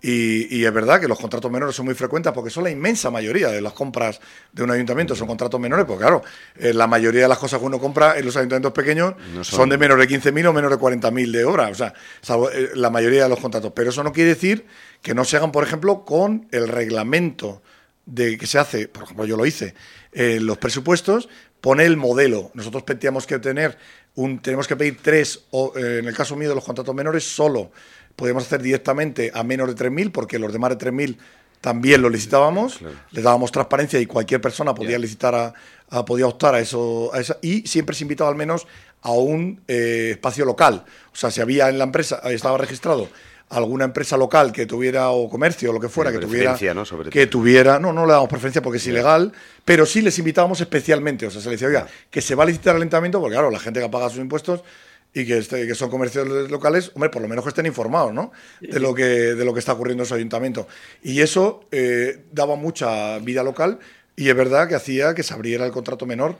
Ahora, pues hay muchísimos ayuntamientos que no lo hacen y yo en concreto, pues limité el contrato menor a 3.000 en el caso de los servicios y a 12.000 en el caso de las obras, ¿no? Y sin ser la mujer de un concejal de tu equipo, ¿no? Hombre, claro, eso por supuesto. Eso- pues, eso- es lo que ha hecho Colau. Es- Eso más, yo me quejaba, me, que se quejaba mucho de mi concejal porque tenía una empresa de electricidad, se quejaba un momento que él antes de entrar en licitaba para el ayuntamiento y yo le prohibí taxativamente poder trabajar para el ayuntamiento su empresa porque me pare- no me parecía y él lo aceptó de buen grado y no puse ninguna. Eso, Albert, eso mismo pasó en el Ayuntamiento de San Martín de Valdeiglesias antes del cuando, cuando gobernaba el Partido Socialista. A, raíz del caso Pantano se ha levantado un montón de, como tú sabes, de mierda y, y efectivamente hay temas así, de licitaciones ilegales repetidas. Muy grave. Que están en manos de la justicia. Eh, que están, están investigados. Está investigada la exalcalde, también, o como- la exalcaldesa socialista está investigada y varios concejales. Si no, no, si no me equivoco, el caso de Laura Borrás es un caso similar a este. Y está Sí, ya sí. no solo eh, eh, no solo encausada, sino condenada por haber fraccionado contratos con el fin de saltarse La- la, la- la lici- la licitación. Claro, es como se hace, para que les ponga un ejemplo a los- nuestros oyentes, es como si decimos eh, contratar un edificio y entonces hacemos un contrato menor para hacer la- el vaciado, un contrato menor para echar el hormigón, un contrato menor para poner la hierra, el hierro, de los, que- todos los 17 unidades de obra que tiene una obra, ¿no? Eh, generalmente. Entonces dice, bueno, como ninguno va a pasar de 40.000, pues la suma de todos los contratos menores es una obra, ¿no? Pequeña. Bueno, pues lo- eso sería un delito. O sea, no es una, es una cosa gravísima que puede acabar con los dirigentes políticos en la cárcel. Esta tarde ya ves que esto, más que un programa de radio, parecerá una comisaría general. Total, O sea un que- juzgado, un juzgado. Bueno, aquí juzgar poco, pero detener todo lo que podamos, porque ya está bien. Es un Y menos mal al ver que hay periodistas independientes como tú y como otras muchas personas, Exacto. porque yo he comentado esta mañana que lo de lo país, el titular Bueno, y cómo bueno, ha tratado bueno, esto, como bueno, alguien bueno, ha matado bueno. a alguien, el caso este tan gravísimo de la Mm. compra de votos, es una infamia y la uno igual esta mañana. Ha sido una vergüenza. Bueno, eh, en- hoy, hoy me decían muchos amigos, dicen, en el fondo, eh, ¿qué podíais esperar de alguien que llegó a la Secretaría General escondiendo una urna en la sede del partido? Pues es verdad, esto es lo que hay, son las formas de, de vivir, de trabajar. Este hombre empezó falseando su tesis doctoral, es mentira todo lo que hace y dice, y, a- y le han dejado, eh, yo aquí la culpa, los militantes se equivocaron y los varones se acobardaron, y entre unos y otros se han cargado lo que podía haber de bueno y de histórico que lo hay del Partido Socialista de este país. Esta tarde a las 7 más, César. Pues estaremos muy pendientes, pero estaba yo también pensando, eh, es curioso Te que... veo muy pensativo, sí. Sí. Y eso que no ha empezado a reflexionar. Eh, estaba, estaba yo recordando, mejor dicho, cuánta razón tenía Albert Rivera y lo bien que le caló a su sanchidad cuando se negó a darle su apoyo para, para investirle presidente del gobierno y dijo que, eh, que era una banda. Y que pagó además muy caro, ¿eh? exacto. Bueno, y se indignaron, recuerda, se indignaron. ¿Cómo nos llama banda? Y ¿Cómo eso- se le ocurre? Se quedó corto. Sí, sí, y eso que yo de Ciudadanos hay muchísimas cosas que, que, en fin, que- con las que no comparto, que me parece un partido que ideológicamente no tenía ningún sustrato, no tenía ninguna coherencia en muchas cosas. Eh, en fin, eh, no, no, no, no, no fui yo muy fan nunca de Ciudadanos, Pues pero estuvo en a punto eso... de ganar en Cataluña, ¿eh? Sí, sí, pero Sí. bueno, no, ganó, pero no pudo gobernar. Ojalá Pero- hubiera gobernado. Sí. Bueno, pero es que el Ciudadanos que, se- que nace para enfrentarse a, a, A a corru- a- corrupcencia y un to, digo, a convergencia y unión y a toda esta panda y a, y a Junts pel Trink y estas cosas, pues y del, del nazi onalismo y del nazi onanismo, mejor dicho, en Cataluña, estas cosas, pues vale. Pero una vez que ya pierde esa esencia y, y Arrimadas ya mm, dimite de su responsabilidad y se viene para Madrid y em- yo para ahí empieza la debacle, pero al margen de todo eso, pero creo que Albert Rivera, solamente por haber calado también a Pedro Sánchez, no merecía haber tenido el final que tuvo. Totalmente. Bueno, él lo eligió, ¿no? O sea, tampoco. Ya, pero bueno. En fin, estaremos muy pendientes, como siempre, don- Albert Castillón a las 7 de la tarde. Castillón Confidencial, muchísimas gracias por haber entrado Un abrazo. Otro, otro día más. Un abrazo. Y- Un abrazo. Y, Gracias. buen fin de semana y hasta el lunes, don Albert. Igualmente. Un, abrazo. Estaba usted también comentando algo antes de que hiciéramos la conexión con don Albert Castillón, don Juan, en relación al tema del- de la posibilidad de impugnar mesas eh, contaminadas Sí, por sí. voto por correo fraudulento. Casi me despisto. A ver, lo, si me lo dices muy rápidamente con respecto a este asunto, eh, a ver, la ley electoral es muy clara y yo creo que el derecho fundamental y eh, que da el voto a las personas no se puede prejuzgar que el voto por correo en sí va a ser en sí un fraude. Vamos a ver, yo creo que han encontrado, como siempre los malos, los malos siempre encuentran el error en nuestras leyes. O sea, yo no creo que cuando no hay ley, no hay libertad. Claro, pero por Y eso si está no hay el libertad, legislador. no hay España. Para, para eso Porque está el legislador, el para lo- rellenar esas lagunas. Exacto, exacto. Entonces lo que digo es, hay gente que siempre está mirando, porque igual que los malos van mm, en las ciberataques, en no sé qué van, todo el mundo siempre va, el malo va siempre por delante. Yo muchas veces pienso, digo, joder, si ese talento lo aplicaran al bien, Al otro, ¿verdad? qué bien nos iría en este país, ¿no? O sea, que sería- muchas veces sería un cielo. Yo digo, esto, eh, nosotros no podemos cercenar tampoco el derecho al voto. Yo creo que muchísimas personas, mis propios familiares, joder, pues eh, tenía el viaje típico del inserso, no sé qué, y dije, joder, pues vamos a dejar votado el asunto y nos vamos para que si nos quedamos tranquilos y, y ellos han hecho su voto y yo estoy absolutamente seguro que la inmensa mayoría del voto por correo va a ser un voto eh, Legal, legal, formal y tal. Pero lo que quería hacerle ver a los eh, lo que nosotros, hay una manera muy fácil de detectar eh, cuando, si por ejemplo ahora en Melilla, si el, mm, el voto normal, ¿no? Vamos a decir, el 90% del voto o el 95% del voto que se emite en las urnas da un resultado electoral en el que da un 40, 30, 20 y un 10 al resto de los partidos, y ese 10 se convierte en el voto por correo, en un 90% del voto por correo, es muy fácil interpretar que ha habido un fraude. Porque, claro, no es verdad que estadísticamente en un volumen tan grande de votos Por descarte, de repente claro. vaya a ser el 90%, lo que antes era minoría, ahora se convierta en la mayoría del voto. Entonces ahí, cuando hay una diferencia, está ya, yo creo, bastante estudiado, eh, entonces automáticamente se encienden las alarmas, entra la fiscalía, se hace una investigación y se anula. Os recuerdo, además, que con, también en lo que se ha dicho sobre el tema este del fraude, eh, y de lo que decía Albert, como muy buen de extender el- la batidora, que es muy del PSOE, ¿no? la propaganda de Moncloa, ¿no? moncloa.com, eh, no, no por el periódico, sino por, porque empiezan con los digitales y los portalitos estos que viven exclusivamente del dinero que se enchufa a Pablo Iglesias o Moncloa, porque no tienen ningún sustento, entonces viven de eso. Entonces, claro, como comprenderás, si todos los que trabajan ahí viven exclusivamente de la publicidad que le coloca una sola fuente de financiación, van a matar por su jefe, ¿no? Está claro. O sea, eso está claro, ¿no? Es la mano que les da de comer. Entonces, yo digo, si este, este mm, posible eh, fraude, estas movidas que ha habido ahora aquí, se tapan completamente, o sea, se tapan completamente, ¿no será consecuencia de que todos los dirigentes y todas las personas que están detrás del Partido Socialista están acostumbrados a la mentira?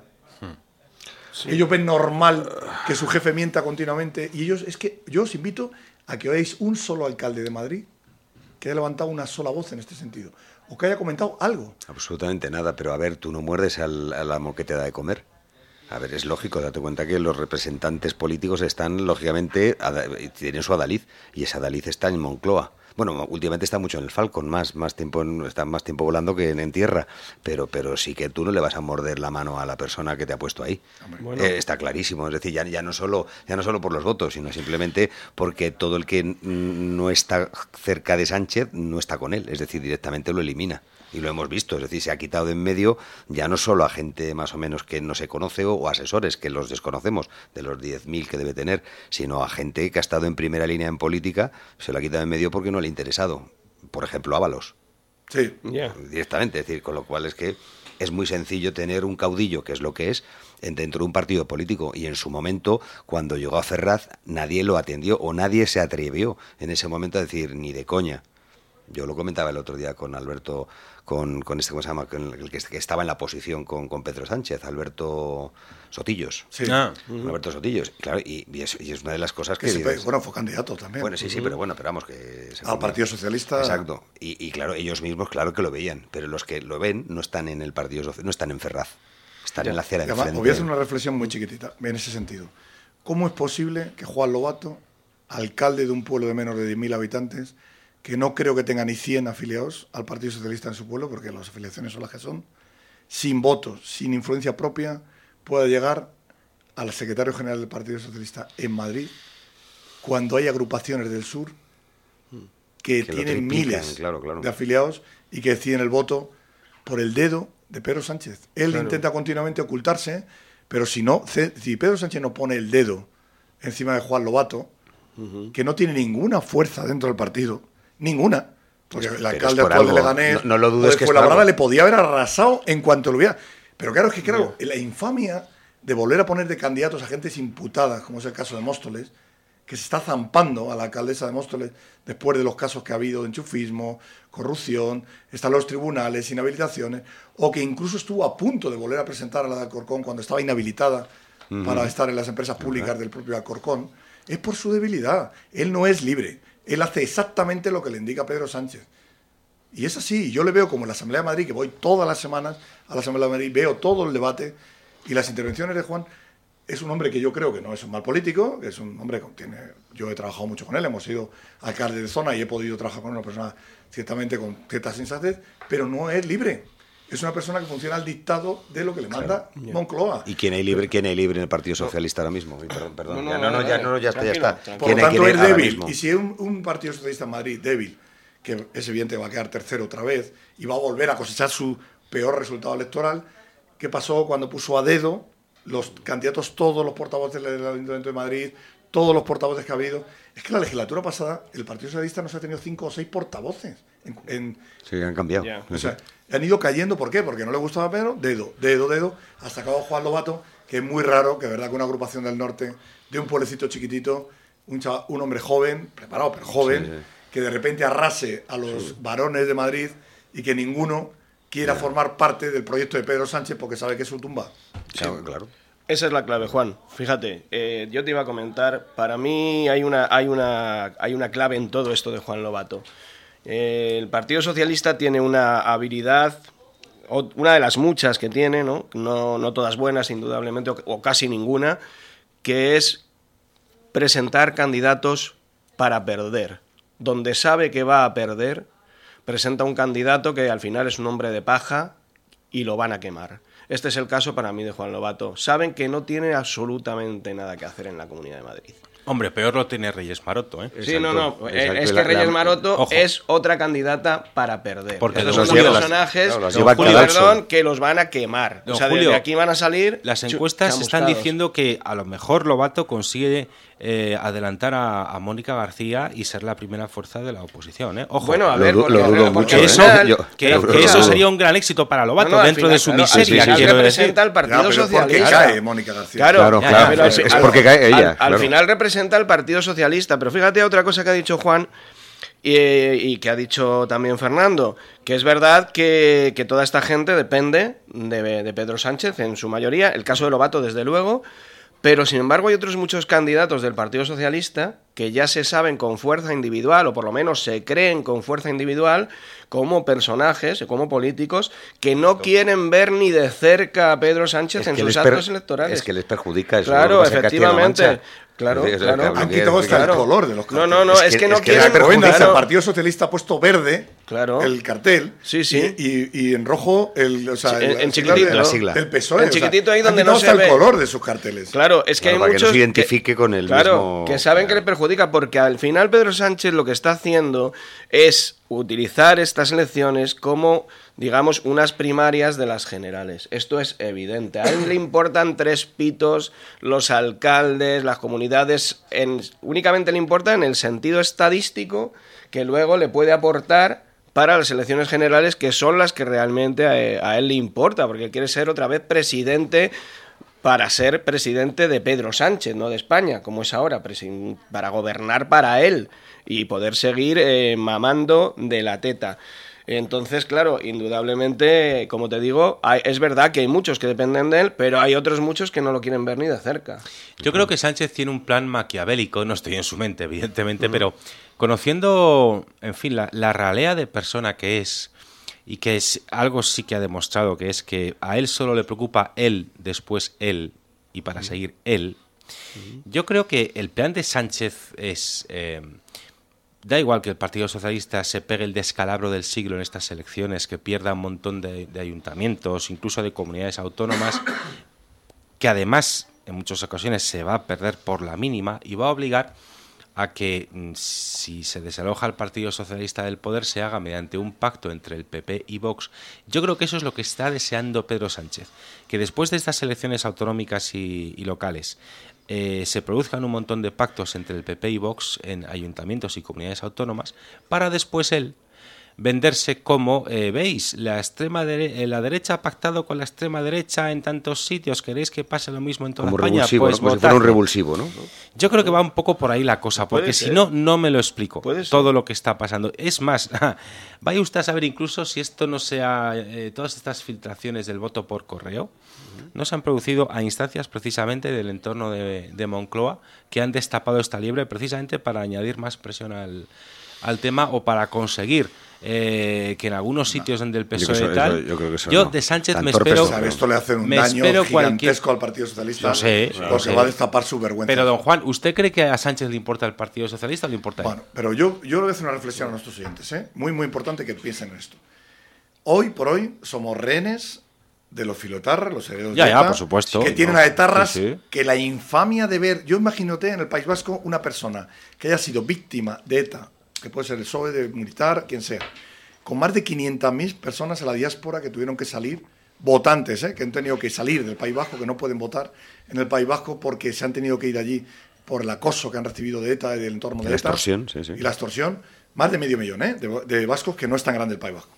Y, y que tengan la infamia de ver como ahora, con sus nombres de guerra, o sea, con sus motes de asesinos, Sí, sí. estén participando en las, en las elecciones 44 personas eh, o que han sido directamente con delitos de sangre, varios de ellos, o eh, colaboradores del terrorismo, es tremendo. Pero don Juan, Pero, que, pero mucho más tremendo es que Sánchez los haya subido al púlpito, que les haya dado voz, que Es les que- haya hecho casco, que los necesiten. Es pero que en este caso que no solo es Bildu, es que ahí es el PSOE el que no, ha Pero es que añade eso. esto, que esto empieza con el pacto del Tinel, os recuerdo. sí, Hombre. sí, sí, claro. Eh, claro, con el pacto del Tinel cuando todos contra el PP, cuando empieza a hacer, la, como decía, el cordón sanitario, que decían, sí. donde preferían a personas independentistas, outsider, Mm. antisistemas, cualquier partido, cualquier partido que fuera en contra de España, de la unidad de España, Era de- del concepto de familia, del concepto de los valores tradicionales, de cualquier cosa que nos uniera, desde los toros, aunque parezca una tontería, no Sí, lo sí. es, desde lo que, cualquier cosa que una en este país, ellos se aliaban con ellos. Pero es la realidad de hoy que ya nos parece increíblemente mala. Imagínense ustedes si esto, pero Z Pedro Sánchez, que le llamo yo, que ahí no empezó todo, con ZP, ahí empieza todo. eh, estos señores, en el mes de diciembre, no hay un cambio político liderado cualquier fuerza que no sea de la izquierda. Pero don Juan, Porque claro. imagínese cómo va este país. Si las cesiones Que sí, que sí. ya son intolerables ahora al nacionalismo, Sería al independentismo, al entorno de ETA, a los sinvergüenzas, al comunismo más extremo y rancio. Pues eso se le exigirá al partido que se supone que se, espero que sea el Partido Popular, que sea realmente mano dura y que, y- y- y que haga frente a ese tipo de situaciones. Es decir, no sea el blandito y el miedoso, Pero el mira, trémulo. Aquí estuvo hace poco también nuestro co- mi compañero Mario. Mario, Mario Garcés. Mario Garcés y dijo que iba, lo había dicho, iban a derogar una batería en los primeros 100 días se iban a cargar no sé cuántas por reformar. Ponlo en cautela, eso. ponlo en cautela. Pero yo- yo- Bueno, yo no pongo ninguna cautela. en- Es que en seguro este- que lo. Acordaros con Rajoy. En- en este- Acordaros con Rajoy. Rajoy pudo derogar otras leyes de y no lo hicieron. No, No, ya- a ver. Al Zapatero y los 5 millones de parados. En- en Sí, este- ahora, estamos hablando en el futuro sí. y el nuevo líder. que es lo que es lo que es lo que deseo, pero que no sea trémulo, no sea un pues partido trémulo. En este No, no, contexto, en este contexto yo creo que lo que hay que tener muy claro es que Partido Popular y Vox, Vox y Partido Popular, me da igual el orden de los factores, pero el producto tiene que ser el mismo y es el juego de la izquierda y la ultraizquierda, como dicen ellos, es aplicar a Vox lo mismo que el pacto del Tinel y el cordón sanitario y la misma el, el mismo intento de condena que se hizo contra el Partido Popular décadas atrás por parte de la izquierda se hace ahora mismo con Vox. Y a mí me gustaría en el Partido Popular escuchar cuando le preguntan por los temas de los pactos postelectorales, yo puedo entender que los candidatos del PP digan, bueno, a ver cómo queda la aritmética y en función de eso, eso es una respuesta razonable. Lo que yo no puedo entender, incluso aunque lo diga, por ejemplo, la, la- la presidenta Isabel Díaz Ayuso, yo aspiro a gobernar en solitario, pero no porque tenga esa aspiración legítima, sino porque a veces detecto cierto menosprecio hacia Vox. Entonces, a mí lo que me gustaría ver es o escuchar el mensaje de, de- en, en los líderes del Partido Popular cuando le preguntan por eso, que se quiten de complejos Pues y digan que, que- que- no, espera, espera un segundo, sí, un segundito y ya luego me, me dice lo que quiera. A mí me gustaría ver valentía en el Partido Popular que dijera algo tan sencillo como lo siguiente. Nosotros, una vez que se produzcan las votaciones y veamos la, la correlación de fuerzas, eh, los escaños o los concejales que tenemos, pactaremos con quien mayor similitud tenga en el programa electoral. Punto. Y si, es con, y si tuviéramos más similitud con el, con el PSOE, pactaríamos. Pero como eso no va a ser así, es decir, que a mí me, hay que dar la batalla de que se deje de criminalizar a Vox. Porque Vox se podrá estar de acuerdo o no con ellos, naturalmente. Se podrá coincidir o se podrá discrepar. Pero parto de la, hay que partir de una base lógica. Vox tiene, primero, legitimidad de origen. Vox no es un partido fundado por antiguos asesores de dictaduras a sueldo. En Vox no hay nadie que haya dado un golpe de Estado. Y en Vox no hay nadie que haya estado en bandas terroristas. En Vox hay gente que mucha de ella, por, por- por otra parte, procede del Partido Popular, Y curiosamente. alguno por ahí de la falange. Eh, bien, pero al margen- ahí de la bien. falange. Sí, sí, sí, no, no. Pero a lo que quiero ir es que Vox es un partido que tiene legitimidad de origen y que tiene legitimidad de ejercicio. Y a mí sí me gusta, yo humildemente sí que traslado la petición al Partido Popular de que se dejen de esos complejos de decir, no, no, yo con Vox no, como pasa en Extremadura. Oiga, ¿cómo que usted con Vox no? ¿Y entonces con quién va a pactar usted con el PSOE? O como hace poco oímos a- al presidente Feijó, al presidente del Partido Popular, veladamente ofrecer algún tipo de acuerdos a Sánchez después de las elecciones. Oiga, pero esto cómo puede ser? Yo no lo entiendo, porque ¿con quién tiene más en común el PP de todo el arco político si no es con Vox, aunque haya matices, aunque hay- haya diferencias, aunque haya también puntos de desencuentro? Pero digamos que, como mínimo, el 60 por 50-60% del núcleo ideológico de ambos partidos es el mismo. Absolutamente, y todo deriva de él. Mire, don César, la semana pasada estuve, tuve la suerte o el, el- el- el- el placer de, de poder comer con Cayetán Álvarez de Toledo. Una de las cosas que, una de las que hablamos y que les formulé fue precisamente Me da usted eso. mucha envidia. No, no, Gran estuvo, estuvo en- persona. en, el foro Ganivet estuvo en la calle Ferraz en una comida para pocas personas, pocos éramos jurenos. Oiga, qué calle tan desafortunada, por cierto. ¿eh? Ya, ya- ya- Ya, ya sí, podía usted buscar elegido otra otra calle. calle. Sí, sí, ya, sí, pero bueno, sí. pero casualmente el despacho, el despacho profesional del A ver si va a haber micros, ¿eh? A ver si iba a haber puesto es está un muy despacho cerca. con- muy ilustre. Está con- muy cerca muy eso de la sede del mal, don Fernando. Bueno, yo también me he criado en ese barrio, he estudiado en los padres reparadores y en el Sagrado Corazón. que está- Eso explica muchas cosas. Ahora donde, por cierto, no gana. Y yo, y yo, y yo, y yo soy de Vox. Pero que cla- claramente, claramente toda la vida. Yo no he tenido, yo no he tenido problemas. Pero sí que hablando con el otro día, la, semana pasada con, con doña Cayetana, pues una de las cosas que yo le refería era esto, es decir, ¿cómo es posible que sí, que ya mo- sabemos todos que Winston Churchill decía, no, el- realmente el enemigo en la bancada está detrás de ti, no está enfrente. No, es, real. Es decir, en el caso concreto, en el PP, eh, la gente que realmente merece la pena y que dice las cosas como ella, de, como debe pasar. Claro, por supuesto,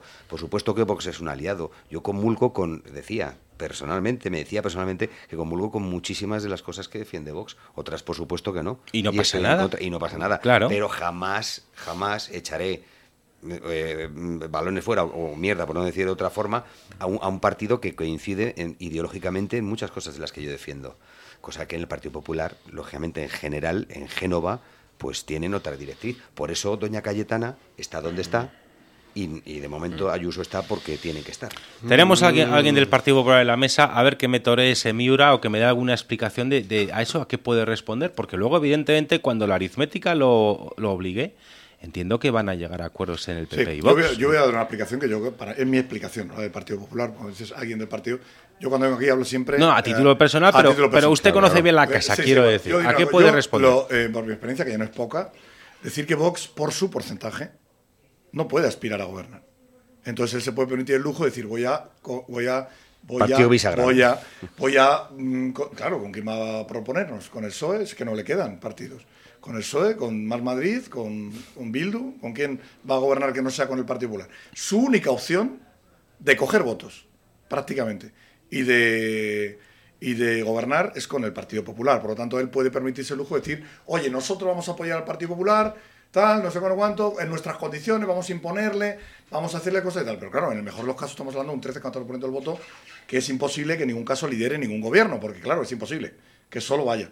Y es imposible que pueda liderar y decir, oye, ven conmigo o negocia conmigo. Claro, pero, pero plantea tú al revés. Es No, que no, muchas déjame veces el partido, acabe el, algo. el Partido Popular necesitará de Vox para gobernar en otros muchos sitios. En Madrid hoy por hoy. Ya, pero en otros muchos un- sitios sí. Con un solo voto Mike, un solo voto. tú lo sabes. A ver, los ayuntamientos son muy distintos que las comunidades autónomas. Las comunidades autónomas Sí, es necesitan la- para la gobernar la local. mayoría absoluta. Necesita un voto positivo de más de la mitad de la Cámara para eh, que haya un presidente. En la mayoría de las comunidades autónomas. Bueno, en primera votación, luego se le puede investir por mayoría simple. Sí, bueno, por, su- por su- por sus reglamentos, ¿vale? Por sus reglamentos.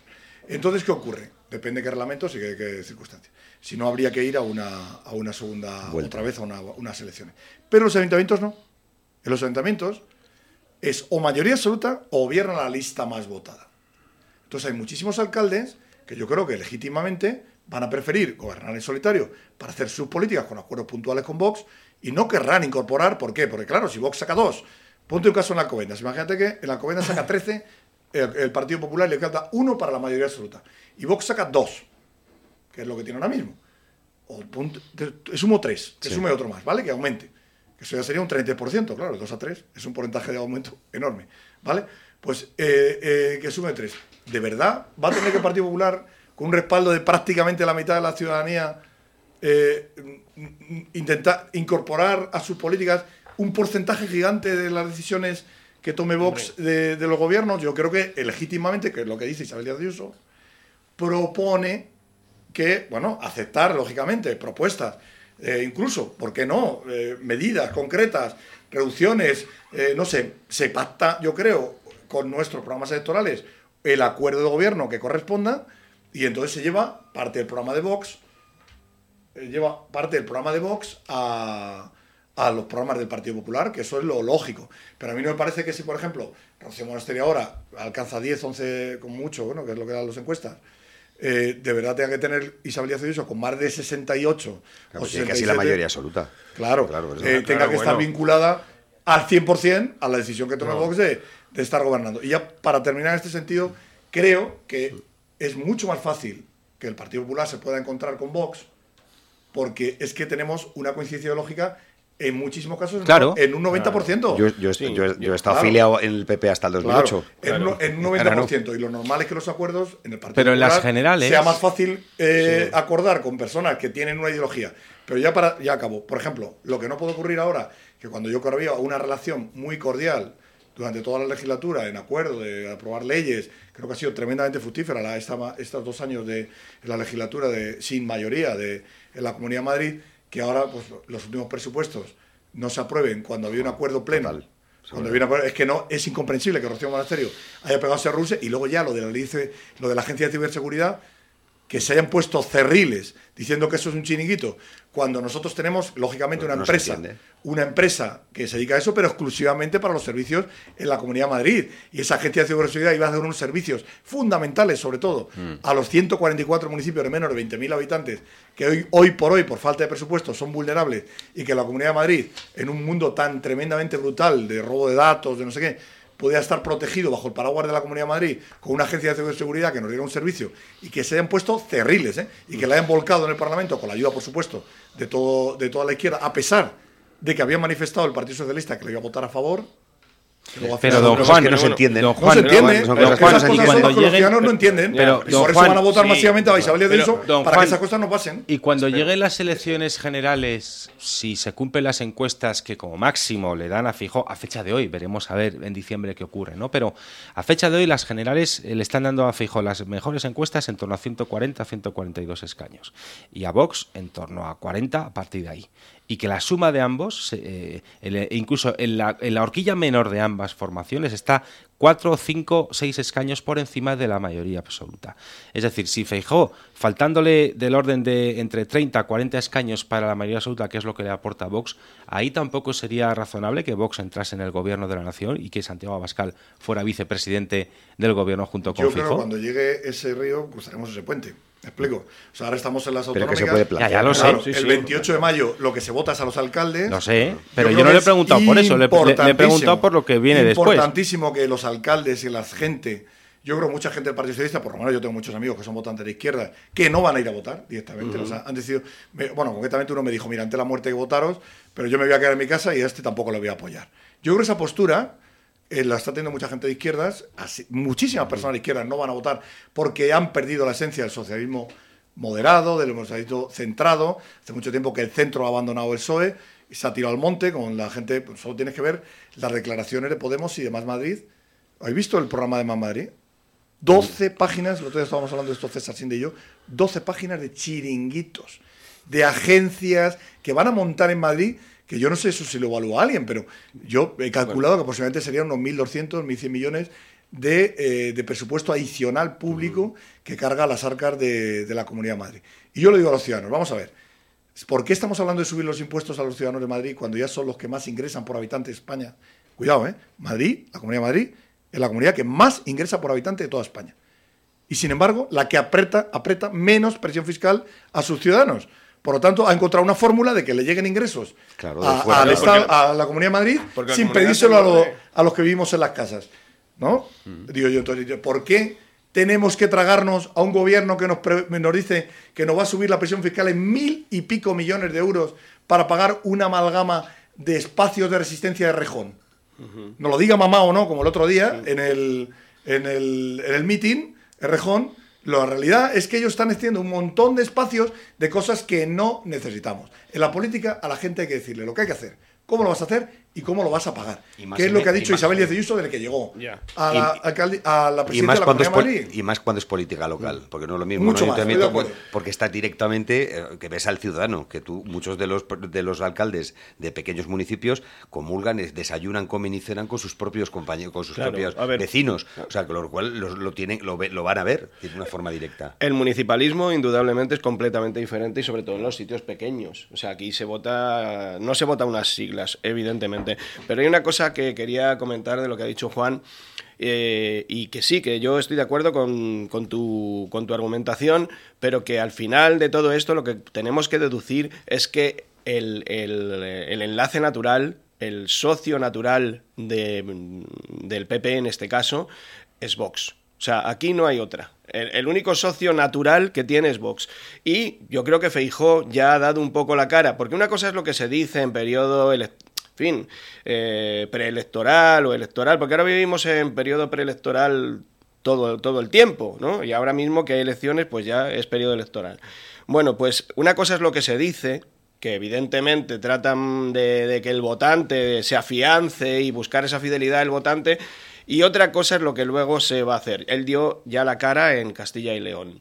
Ahora, también es- estoy de acuerdo con Fernando en que Vox, si Vox eh, mm, pertenece o eh, eh, forma a entrar, o sea, entra a formar parte integrante de los gobiernos, debe exigir, como ha hecho en Castilla y León, formar parte del gobierno, o sea, no solo apoyar, porque al final estas, estos apoyos en las investiduras, y tú lo sabes mejor que, yo, indudablemente, eh, una una investidura en mayoría simple al final te está condicionando a lo largo de toda la legislatura. Tienes que andar negociando permanentemente. Si hay acuerdos serios de legislatura, Ya. no. o sea, bueno, pero sabes que sí. Yo creo que mira, cuando aquí alguien se ha tiene un demostrado. muy bajito de votos y exige Ya. estar en los gobiernos, es ambición Hombre, de sí, poder es de verdad. medida. Escucha, una cosa es que no es algo lógico. No, si tienes escucha, un porcentaje Juan, alto, Juan, en este caso el porcentaje que hemos hablado antes sería natural. Claro. Pero en un porcentaje pequeño, como puede pasar en la Si Comunidad es- de Madrid, claro. no tiene Hombre, a ningún ver, sentido que vamos a exija ver. formar parte del Hay- gobierno. hay una no, cosa- no, en en ese Madrid caso no, La- mayoría. Hay una cosa que tiene sentido, es decir, si por ejemplo eh, la presidenta Isabel Díaz Ayuso se queda un escaño de la mayoría absoluta,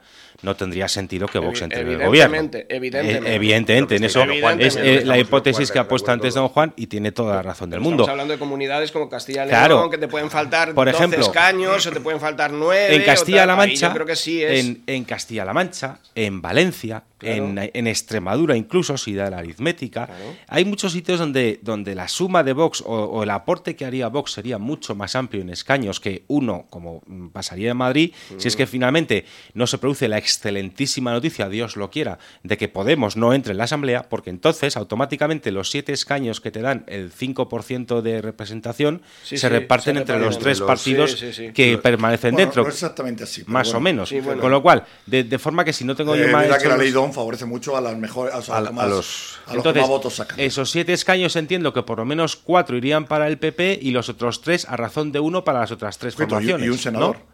Claro. Con lo cual sería. También eh, es muy importante, ¿eh? Claro, que ahora cuando se salga de las, de las participaciones, en la repercusión de muchos de los senadores de designación autonómica también se van a decidir ahora. O sea, yo, cuando la gente dice que esto no influye a nivel nacional, cuidado, ¿eh? Vamos a ver, es que ahora muchísimos senadores se van pueden desaparecer del Senado porque no tienen representación y las cámaras aportan X senadores a la Cámara de Representantes en el Senado. Entonces, vamos a ver, yo lo que digo es que cuando yo digo apelar a lo que se llama antes el voto útil, es decir, vamos a ver, si nosotros hemos visto ahora que por qué tenemos esa necesidad, yo en la Asamblea, que yo trabajo en la Asamblea de Madrid también, y en la Asamblea de Madrid yo veo continuamente Vox la necesidad que tiene urgente de distinguirse en lo que nos diferencia. Y yo digo, joder, si nos ayudan tanto, ¿por qué no hacen propuestas en lo que sí estamos de acuerdo todos? ¿Por qué se obcecan en llevarnos a la... Es igual que Sí. lo de Podemos, que continuamente llevan propuestas de cintura para abajo. O sea, todo es de cintura para abajo para Sí, ellos. es una sí, cosa ideológica, de no sé qué. Digo, pero por favor, ¿pero por qué tenemos que estar hablando aquí el 50% de las medidas que nos traen son Sí, de, sí. de este carácter? Es que lo hemos debatido 800 veces. Todos los fines de semana, todos los jueves, tenemos que debatir estas cuestiones que se han debatido una y otra vez y una y otra vez y otra vez. Y que yo creo que en Madrid en concreto, que es uno de los sitios más libres del mundo, donde yo creo que se puede vivir Tiene cabida todo el mundo. a la madrileña, como dice Isabel Díaz Ayuso, Mm. eh, desde que tú sales, cualquier persona que llega de Madrid al minuto, venga de donde venga, Sí, que, sí. que somos libres, libres para todo, para amarnos, para decidir con quién queremos vivir, para, para todo. Y de verdad ese debate está en Madrid, en la Asamblea de Madrid. Ya. Dos asuntos de los seis posibles Es que tienen que, ven- tratar de es, eso. es lo que venden a sus electores. Has y es dicho, lo a que la han vendido a sus electores. has dicho a la madrileña, Juan, me he acordado de los callos y me ha entrado un hambre. No, la verdad que, que es así. A ver, es cierto lo de Ayuso. Ayuso va a ganar con mayoría absoluta, creo. Y si no le va a faltar, efectivamente, un escaño. Ahí no es razonable que Vox quiera entrar en el gobierno. Es lo razonable es un apoyo en la investidura, como se ha hecho, bueno, y un apoyo eh, puntual en la votación de las un acuerdo leyes. concreto de gobierno Efectivamente. En eso estoy totalmente de acuerdo contigo, pero no nos olvidemos que hay muchas más comunidades autónomas y ayuntamientos importantes. Y perdón, que todos los ayuntamientos son importantes. Pero yo estoy hablando de ayuntamientos de ciudades, de capitales, que tienen, digamos, mucha prevalencia eh, dentro de, de la política nacional, que va, probable- probablemente van a necesitar bastante ayuda. Van a poder sumar, pero con, una, con un porcentaje No, no, sumar amplio. no, por Dios. No, perdón. Sumar no, por Dios, Eh, use usted otra no, palabra. van sumar- Añadir. Van a poder, ¿eh? Por Dios. coaligarse, vamos a decirlo así, Bien. ¿no? De alguna manera Muy bien. y y, y van a tener Vox va a tener un porcentaje de que le puede permitir exigir estar en el gobierno. incluso al revés también, Claro. ¿eh? que Sí. el Vox eh, Claro, apoye el Partido posible. Popular, ¿por qué Pero no? mira, yo, por ejemplo, oye, yo, yo creo que el, el- el ejemplo de Castilla-León es muy significativo. Yo creo que Cas- Castilla-León está funcionando bien. Yo no veo la... eh, a esa- pesar de lo que dice el Zurdorion. Eh, sí. El Zurdorion Sí. es la, la amalgama de periódicos de izquierdas. Sí, sí, sí. ¿vale? Paniaguados. Yo le Ya. llamo el Zurdorium. Vete a Castilla-León, a cualquier capital, que yo este año he tenido la fortuna de ir tres, cuatro veces, por ejemplo, a León. Hombre, por favor. Y en el ayuntamiento- Solo hay que ver cómo funcionan esas capitales, cómo está todo, qué limpieza, qué orden. vayas, Avi- Ávila qué- o o sea, sí, sí, o eh, cualquiera. cualquiera de ellas. ¿eh? Yo- ¿Y qué nos podemos temer en el Ayuntamiento de Madrid? Porque durante muchas veces hemos visto encuestas que dicen que, mm, que gobierne uno u otro, que la diferencia de bloques está en torno a 50, 60, 70 mil votos. ¿Usted sabe qué información maneja, don Juan? Yo ahí en el Ayuntamiento de Madrid no me he bajado ninguna influencia. Yo lo sí que sé, por ejemplo, que si ganara este chico corredor este, que yo creo que quiere correr mucho, pues nos va a meter 130 playas, que dice que pues, como en Madrid no hay playa, no va a hacer 130 playas, o las estupideces que está haciendo en campaña electoral. El- la- yo creo que ahora mismo, mira, la izquierda está a la deriva. En Madrid está a la deriva. o sea, Madrid está- capital. Sí, sí, claro, claro. Está a la deriva completamente. O sea, yo le veo que no tienen nadie en el liderazgo. Eh, yo invito que el 80 o el 85% de las personas quizá, quizá conozcan a Ortega Smith, pero al resto de los candidatos que se presentan a las elecciones A ninguno. no conocen a nadie. O sea, van a votar ideológicamente. Hombre, Rita Maestre ya tiene unos índices de conocimiento altos. Bueno, ¿no? y- y las partes internas de su cuerpo también las conoce la mayoría de la gente, porque las ha enseñado. Pero por, por enseñar los pechos en una iglesia. Claro. No, no, es así. Se quedó en ropa interior, don Fernando. Bueno, ¿Seguro? casi. ¿Eh? Por Dios. No, Bueno, no. pues la siguiente vez que lo intente, que, No, llegue, pero, que- persona, que llegue pero- al final de las consecuencias. Pero es que les recuerdo a todos los señores que esto es gente de Mal Madrid ha llevado personas antisistema en sus eh, programas electorales Sí. sacados de las columnas ocupadas. Vamos a ver. Que es que aquí hay un problema grave, es que la gente están despreciando estos partidos, desprecian la propiedad. Y en Madrid hay una cultura gigante sí, de la propiedad eh, privada. hacer con el- mira, los ahorros de los españoles son la vivienda. Dice la gente es que los españoles no ahorran, mentira. Es que no se devuelve una recibo de una hipoteca. En España es sagrado pagar tu hipoteca. Te dejas de comer, pero pagas la hipoteca. Porque para nosotros, por la cultura que nos han inculcado nuestros padres, que se compraron un pisito con muchísimo esfuerzo y que me y desmienta aquí mucha gente de 70 y 80 años que vive hoy y que, me- y que están oyéndonos seguro, muchos de ellos, que comieron en una maleta y durmieron en un colchón durante mucho tiempo porque no podían pagar ni para los muebles, pero se metieron en su pisito, humilde, en Sí, Carabanchel, en la zona de. Sánchez, no sé qué, y que estén viendo estos, estos señores que les van ahora ese pisito que luego fueron a uno un poquito mejor, que lo han guardado como oro en paño para dejárselo a sus hijos. Bueno, como por ejemplo se lo dejó a Pablo Iglesias a su padre. Sí, sí. ¿Me explico? Un- de VPO. No sé Mm. cómo es posible que a cualquiera nos piden que para el traspaso que hagamos una vez y a él no. A él se lo quedó. eh, pero bueno, eh, yo, yo digo que estos que han hecho un esfuerzo gigante para dejar a sus hijos, que durante ese camino en la herencia pues están un alquiler modesto, que están a lo mejor con un vecino, con un primo, con un no sé qué. El 70-80% de las familias, Juan, son así. Claro, Sí, sí, que con un ahorro España, gigante, general, a base de España. quitarse vacaciones, de, de- de darle todo a sus hijos más allá de lo razonable, porque yo también he sido una familia de ese tipo, yo no he tenido suerte porque, bueno, soy un padre y tengo una vida difícil, pero, pero conozco mucho en mi entorno mío que con esfuerzo gigante gente ha ahorrado para el pisito, la playa, Humilde, para, sí, sí. para que esté- y lo consideran el éxito de su vida, el haber sacrificado eterna, y que ahora vengan unos tiparracos de estos a meterse en su casa, a robarles su propiedad, porque aunque sea temporalmente, se la están robando, les quita la luz, el agua, les quita, bueno, en Madrid no, porque lo paga lógicamente Isabel Díaz de Ayuso, gracias a Dios, que ha salido al rescate de esta gente, por lo menos el agua, que es de competencia, no se la cobra a los, a los dueños de las casas cuando Sí, el están- canal de la Comunidad de cuando Madrid aprobó que el-. Sí, sí. El la Comunidad de Madrid aprobó que en los pisos ocupados el agua lo y en vez de el defender, en vez de defender a la propiedad, al dueño de las propiedades, que tengan la cara dura de proponernos los dos, tanto de Más Madrid como Podemos, una oficina de defensa del inquilino. No, no, que de lo- esconde de- detrás la defensa del ocupa. Pues te recuerdo, bueno, Juan, locos, pues te recuerdo, Juan, que en el Consejo de Ministros hay gente que piensa y defiende eso. Claro, claro. Y aprueba leyes. Pero ¿sabes por qué? Claro, por eso. Porque O sea, cual, el la culpa- voz y el altavoz Pedro Sánchez. Claro, pero ese es el culpable. Ese es el verdadero culpable. Porque ese es el verdadero culpable. hace- de- o sea, que, de hace que existan 40 las leyes años. que tenemos ahora mismo de sí es sí, la de los animalitos y la de los cabestros, no es culpa ya solo de, de Más Madrid o de, o de los partidos. la ley de vivienda, eh, que se pone en marcha hoy, no, eh. es, es problema única y exclusivamente, no problema, responsabilidad del gobierno, de la jefatura del gobierno. O sea, en el Consejo de Ministros se aprueba. ¿Qué, cómo, se, cómo, se han, ¿Cómo se han aprobado todas las leyes hasta ahora? O sea, si es el, el- el- el gobierno récord en decreto ley, aprobándose por decreto ley todo, ni el, ni, a- ni el BOE tiene claro lo que tiene que publicar cada día. O sea, que es que ha llegado hasta el extremo, y lo hemos leído en varios periódicos, que decir que no sabe qué, cuál de los, de, de los dos reglamentos tiene que publicar, porque no sabe cuál. Es que es, es que es de perogrullo.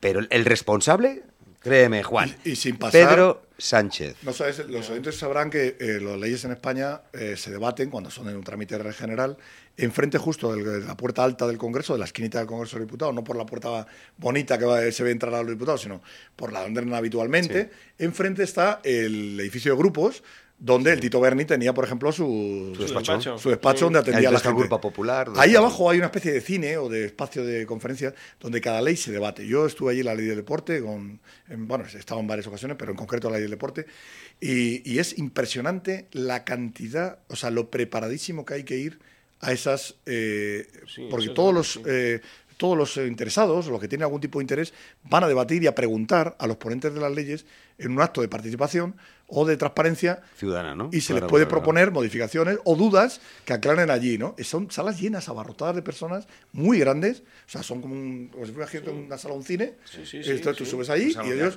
piden la palabra y te van ¿eh? y te estás ahí horas, ¿eh? Sí, sí. Estás hablando. Bueno, pues eso es lo que le quiere evitar Pedro Sánchez, que nadie vaya ahí.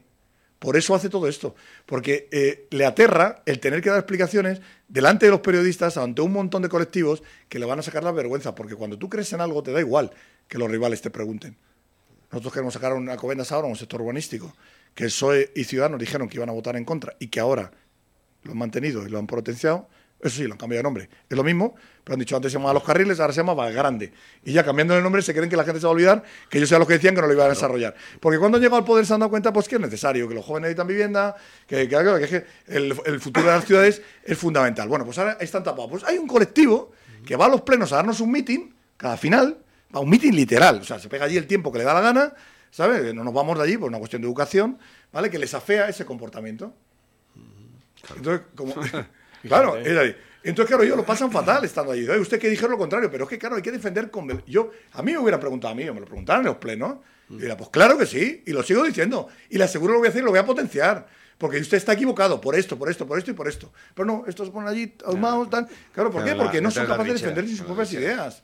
Porque son indefendibles. Es que el socialismo tradicional viene a con esperpento lo que está haciendo este hombre cada fin de semana. Absolutamente. A los ministros que tiene. Y Es que este hombre no es de- un socialista. Y de incluso medidas que se dice que son nuevas, como por ejemplo la ayuda al, al préstamo hipotecario para gente joven, cuando el Partido Popular ya lo, ya lo hacía y ya lo había propuesto en otros, en otros gobiernos. O sea, y en la comunidad, en la propia comunidad de Madrid. Sí, o sea, está que súper con lo cual- activado eso. Pero, pero bueno, pero, pero él lo vendió, bueno, lo vendía en los mítines porque, claro, no le queda absolutamente otra cosa más que decir. Pero este 28 de mayo, ahora, el próximo domingo, tenemos una oportunidad de oro. Pasado mañana. Claro, no, es que Sí, esta sí, es sí. una oportunidad de oro. Y hay Eso- que ir a votar, eso- don eso- César. Exacto. Movilizar el voto, llueva o no llueva, ir allí. Es un acto de responsabilidad y una todos. obligación. Ir a votar. Y Ir a yo, votar. y yo creo que la gente lo que tiene que tener claro es lo que no quiere. Y lo que no quieren los españoles, yo creo, Mm. salvo en zonas concretas o, o la radicalidad, es que estemos gobernados por los radicales. No, no, Aquí durante claro. toda la vida se ha gobernado con una inmensa mayoría, que era PP y PSOE. Ahora han entrado otros partidos que también yo no creo que sean radicales, yo no creo que vos lo sea. ¿Me explico? Creo que están hay unas ideas que yo no coincido, pero no creo que sea un partido antidemocrático, básicamente porque no lo pone nunca. Ni propone ni una sola propuesta, ni una sola, ¿eh? Que vaya en contra de nuestra Constitución. Cuando tú lees lo de Podemos, de Más Madrid, de la Esquerra, y en su, eh, solamente en su inicio de, de presentación en sus webs, ya proponen que se van a cargar todo, la Constitución, eh, Absolutamente. todo- absolutamente todo. Claro, o sea, yo eso no lo he visto en ningún caso en, en Vox. Vox, ¿vale? por ejemplo, está en contra del título octavo de la Constitución, el que hace alusión a las autonomías, pero en ningún momento en ha planteado un golpe de Estado ni nada ilegal para cambiarlo. Vox querría iniciar No, no, un trámite pues- de pues se reforma. presenta, ¿eh? Ya, ya. Y no- No sé, pero las que- autonomías. pe- claro, pero lo- Vox lo que lo que pretendería, si estuviera en su mano, es abrir un proceso de reforma, según lo tasado en los artículos 167 y 168 de la Constitución, para cambiar el título octavo. No tiene los apoyos para hacerlo, pues se aguanta. Por tanto, es un partido que juega dentro de las y reglas. eliminar detrás transferencias. Una de las cosas que defiende, por ejemplo, es la unidad en la cultura, la unidad en la educación, o sea, que sea general. Sí, sí. Y que es una de las cosas que no- básicas, a ver, estamos viviendo en España. Claro, pero- Aquí no es una república de Pero el- repúblicas. hecho de que Vox discrepe de muchas cosas del sistema una- no convierte a Vox en un partido antisistema, porque lo que quiere es cambiarlo dentro del sistema y por los cauces eh, democráticos. Pero eso lo usan en su contra, much- la izquierda sobre todo, para deslegitimarles. Y, es un juego sucio. Es lo mismo que se hacía con bueno, el Partido y- Popular hace 20 años. Y lo pode- mismo Y Podemos ahora en con contra Vox. de cuántos preceptos de la, de la Constitución, en contra, en contra de cuántos puntos está, porque está en contra, de la, está en contra de la propiedad privada. De la monarquía. Está en contra de la monarquía, Sí. efectivamente. O sea, en, en contra de cuántos está. Del y, es- li- y eso del no se libre empleo, de la libertad. Claro, de la libertad. libertad sí, de de- cada- de- de de cualquier cosa. comercio, a ver, que- de que todo. los Cualquier cosa compañeros- de que Claro. hable la palabra libertad Juan, que tenga adelante podemos De queridos, queridos compañeros de tertulia, eh, lo que está claro que este señor, que espero que no culmine, que no culmine, a lo que ha estado intentando es cambiar el régimen. Es decir, ahí está claro que de, de lo que es la estructura básica del Estado, en los estamentos y son los pilares fundamentales, lo sabéis, el judicial, el legislativo y el ejecutivo están absolutamente ahora mismo copados en la parte de arriba por gente de su, de su que son acólitos a él. Es decir, lo hemos visto recientemente con el Tribunal Constitucional. ¿Qué hace el señor Pumpido ahí?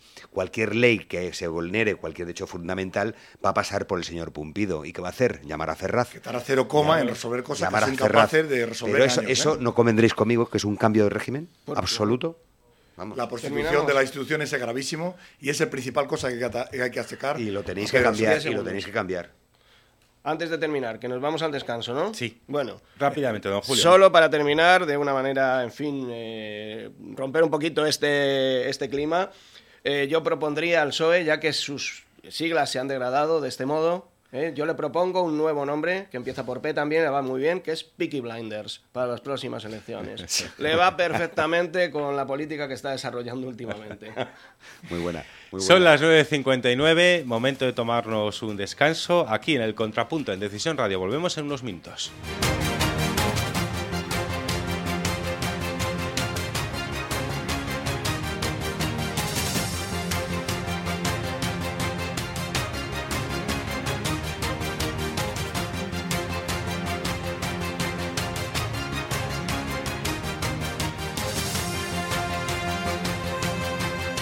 Editorial Actas es una referencia indispensable para todos aquellos lectores que sienten inquietud por conocer nuestro pasado, aquellos que, como el que fuera controvertido canciller de Inglaterra, piensan que la historia hace a los hombres sabios. Editorial Actas, un lugar de resistencia, un lugar de defensa de la historia rigurosa y veraz de la España tradicional y de sus valores. Editorial Actas, siempre en grandes superficies o en tu librería habitual. Consulta nuestras novedades en actashistoria.com. ¿Tu sueño es servir y proteger a los demás? Haz de tu vocación una profesión y conviértete en policía local, policía nacional o vigilante de seguridad estudiando en Academia Levantina. Llevamos más de 20 años preparando a los agentes del futuro. Ahora además con clases online fácilmente adaptables a tus necesidades. Solicita más información llamando al 96 35 15 600 o visita nuestra web www.levantina.net. Sabes que te quiero, ¿verdad? Nunca me lo dices. Porque ya lo sabes, pero en la forma en la que me has sonreído me ha salido. Entonces es porque te has enamorado de mi sonrisa. No, es porque ahora sonríes más. En Dentín Odontólogos tratamos cada problema bucodental de forma individualizada. 100.000 tratamientos diferentes son nuestro aval. Colaboramos con sociedades médicas 91 578 1311 o dentin.es. Dentín y feliz sonrisa. Vente a Tradevoz, la operadora de las empresas. Con más de 20 años de experiencia. Centralitas virtuales, fibras, móvil y todo lo que necesitas para tus comunicaciones. Atención personalizada y cercanía son nuestro sello de referencia. Llámanos al 91 710 37 49 o entra en www.tradevoz.es.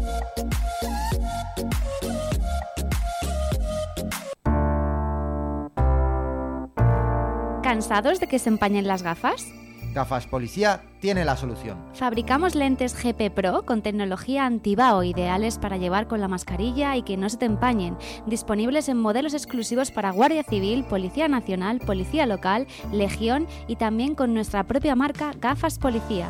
Además, somos los primeros en fabricar gafas personalizadas con la uniformidad de cada cuerpo y sobre todo cumplimos con todas las calidades. Además dispondremos de autorización oficial para el uso de la marca Guardia Civil. Aptas para todos los públicos, puedes comprarlas aunque no seas policía o militar. Entra ya en gafaspolicía.com y descubre todos nuestros modelos.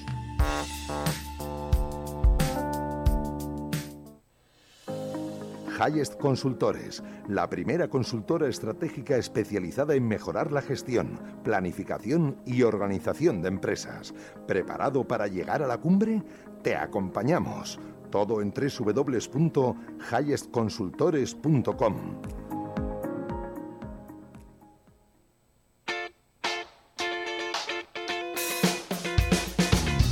Club Rahim, el club financiero y de negocios de la calle Goya que te ayuda a establecer relaciones y desarrollar tu negocio en cuatro continentes. Club Rahim, el club privado que ha revolucionado las relaciones entre España y Latinoamérica. Te esperamos en la calle Goya 18, en plena Milla de Oro. Contáctanos en el 91 878 5742 o en rahim.es.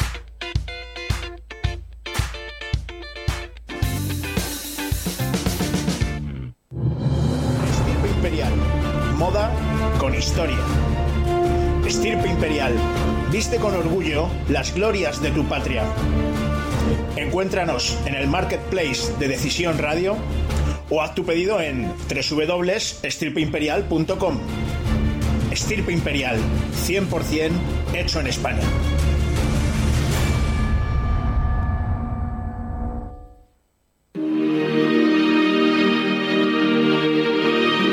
Las madrugadas de Decisión Radio, la hora de Miguel Ángel. De lunes a domingo, de 1 a 6 de la madrugada, excepto los sábados, de 2 a 7. La hora de Miguel Ángel. Un programa dedicado a ti, para entretenerte, hacerte pasar un rato agradable y servirte de compañía.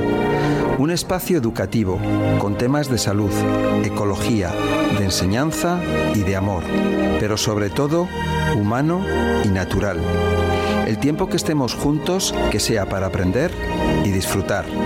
Bienvenido, bienvenido a la hora de Miguel Ángel.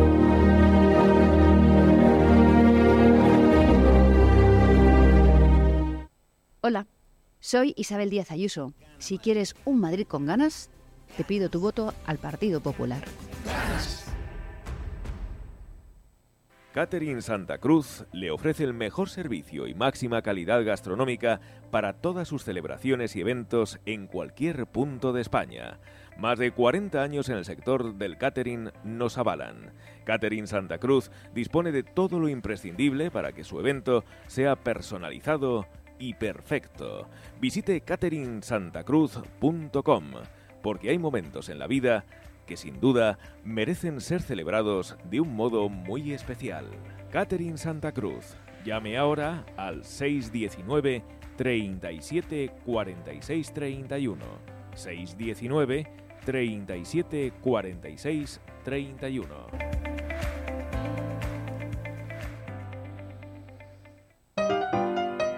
Hola, soy Isabel, la del segundo. Quiero recordarte que el agua es un recurso muy valioso y que las reservas son limitadas. Por eso es responsabilidad de todos cuidarla, sobre todo en los meses de más calor. Para aprender a no desperdiciar ni una sola gota, sigue mis consejos en canaldeisabelsegunda.es, porque cada gota de agua importa. Canal de Isabel II. Cuidamos el agua. Tributalia SL, profesionales del derecho y la empresa.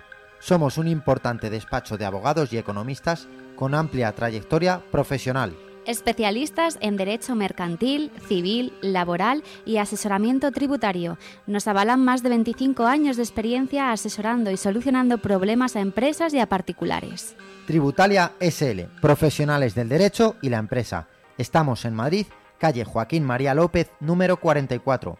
Llámenos y compruebe cómo podemos ayudarle en el teléfono 91 549 7849. Tributalia.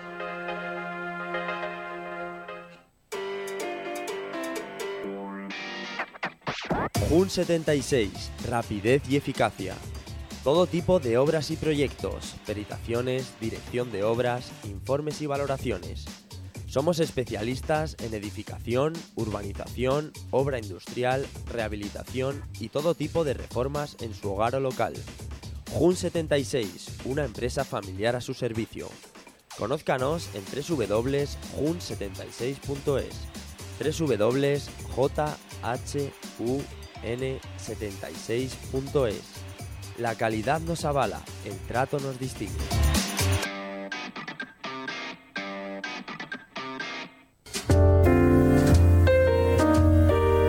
Espumosa, ubicada en Glorieta Pintor Sorolla, número 4, Metro Iglesia, en pleno corazón de Ponzano. Selecta carta de productos mediterráneos y de elaboración propia, champán francés, sprit clásico y macerado con fruta natural. Tu gastrobar con terraza y buen ambiente, un espacio idóneo para celebrar con tus amigos, organizar tus afterworks o eventos de empresa. Visítanos en laespumosabar.com o llámenos al 651 30 10 38. La Espumosa Bar, el gastrobar de moda.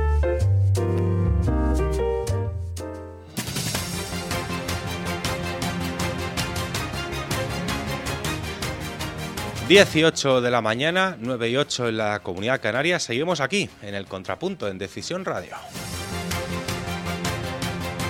Tiempo de tertulia hoy con don Julio Moreno, don Fernando Fanego y don Juan Figueroa. Y entre los temas que estamos desgranando, hemos visto, he visto esta mañana otra noticia que da buena cuenta de lo que supone tener buenas políticas aplicadas durante muchos años, que es lo que está pasando en Madrid, porque resulta que 7 de los 10 barrios con mayor renta de España están en Madrid. Los barrios madrileños adelantan a los barceloneses. El de mayor renta de toda España es El Viso, en Chamartín. El Instituto Nacional de Estadística ha publicado el informe Indicadores Urbanos edición 2023 en el que ofrece información diversa sobre datos económicos correspondientes al año 2020 que afectan a los municipios de España. En este estudio encontramos el ranking de los barrios españoles con mayor renta media anual por habitante. A partir de esta lista se extrae que de los 10 barrios con renta más alta de toda España, 7 están en Madrid y los otros 3 en Barcelona, por lo que se concentrarían todos los barrios de más renta en estas dos ciudades. De hecho, los seis primeros son todos madrileños. En concreto, el barrio con mayor renta de España vendría a ser el Viso, Chamartín, que se encuentra en la parte noreste de la capital, con un total de 40.815 euros anuales netos por habitante. De cerca le seguiría Recoletos, en el distrito de Salamanca, con 37.000 euros anuales, y Castellana, con 36.000. El primer barrio no madrileño se encuentra en la séptima posición y son las tres torres de Sarriá, San Gervasio, de la ciudad de Barcelona, con un total de 32.900 euros de renta eh, por habitante media. Parece que las políticas que se llevan aplicando en Madrid desde hace décadas, eh, concretamente desde 2003 con Esperanza Aguirre, que se empezaron a bajar los impuestos, y también el Ayuntamiento de Madrid, salvo el periodo soviético de la infame abuelita satánica, también conocida como Manuela Carmena, pues eso ha tenido buenos resultados, ¿no? Y que en Madrid la progresión que ha tenido, de hecho también le, eh, ahora me acaba de venir a la memoria otro dato que es que desde, el, desde el año 95 que empezó a gobernar el Partido Popular la Comunidad de Madrid hasta la actualidad, el PIB madrileño ha crecido un 213% en estos 25 años. Sí, yo creo que Madrid ha pegado una pasada por la derecha brutal. Ah, perdón, y no es por el efecto capitalidad que dice Pedro Sánchez, porque Madrid lleva siendo capital de España eh, cinco siglos y nunca ha sido el motor económico de, la, bueno, de España hasta como hace muy ahora. poco era la, la, comunidad de Cataluña la que tenía Por eso. tirón.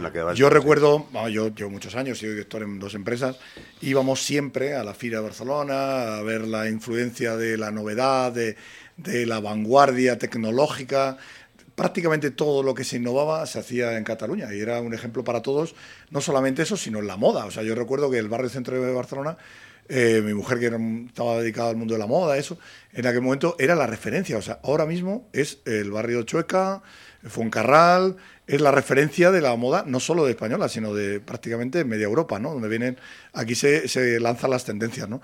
Yo creo, mira, en cuanto a la libertad desaparece de, de los sitios, eh, es algo que siempre repercute. Yo cuando pongo un ejemplo, es que decimos, es que Sarriá San Gervasi, que es uno de los barrios mm, más influyentes de la ciudad de Barcelona, tiene menos renta per cápita que San Agustín del Guadalís en Madrid. Hmm. Es el pueblo que yo soy alcalde tantos años. ¿eh? Pero es que, claro, cuando ves que San Agustín de Guadalís, eh, que ahora con Roberto Ronda, que, se presentaba también a las elecciones, consigue.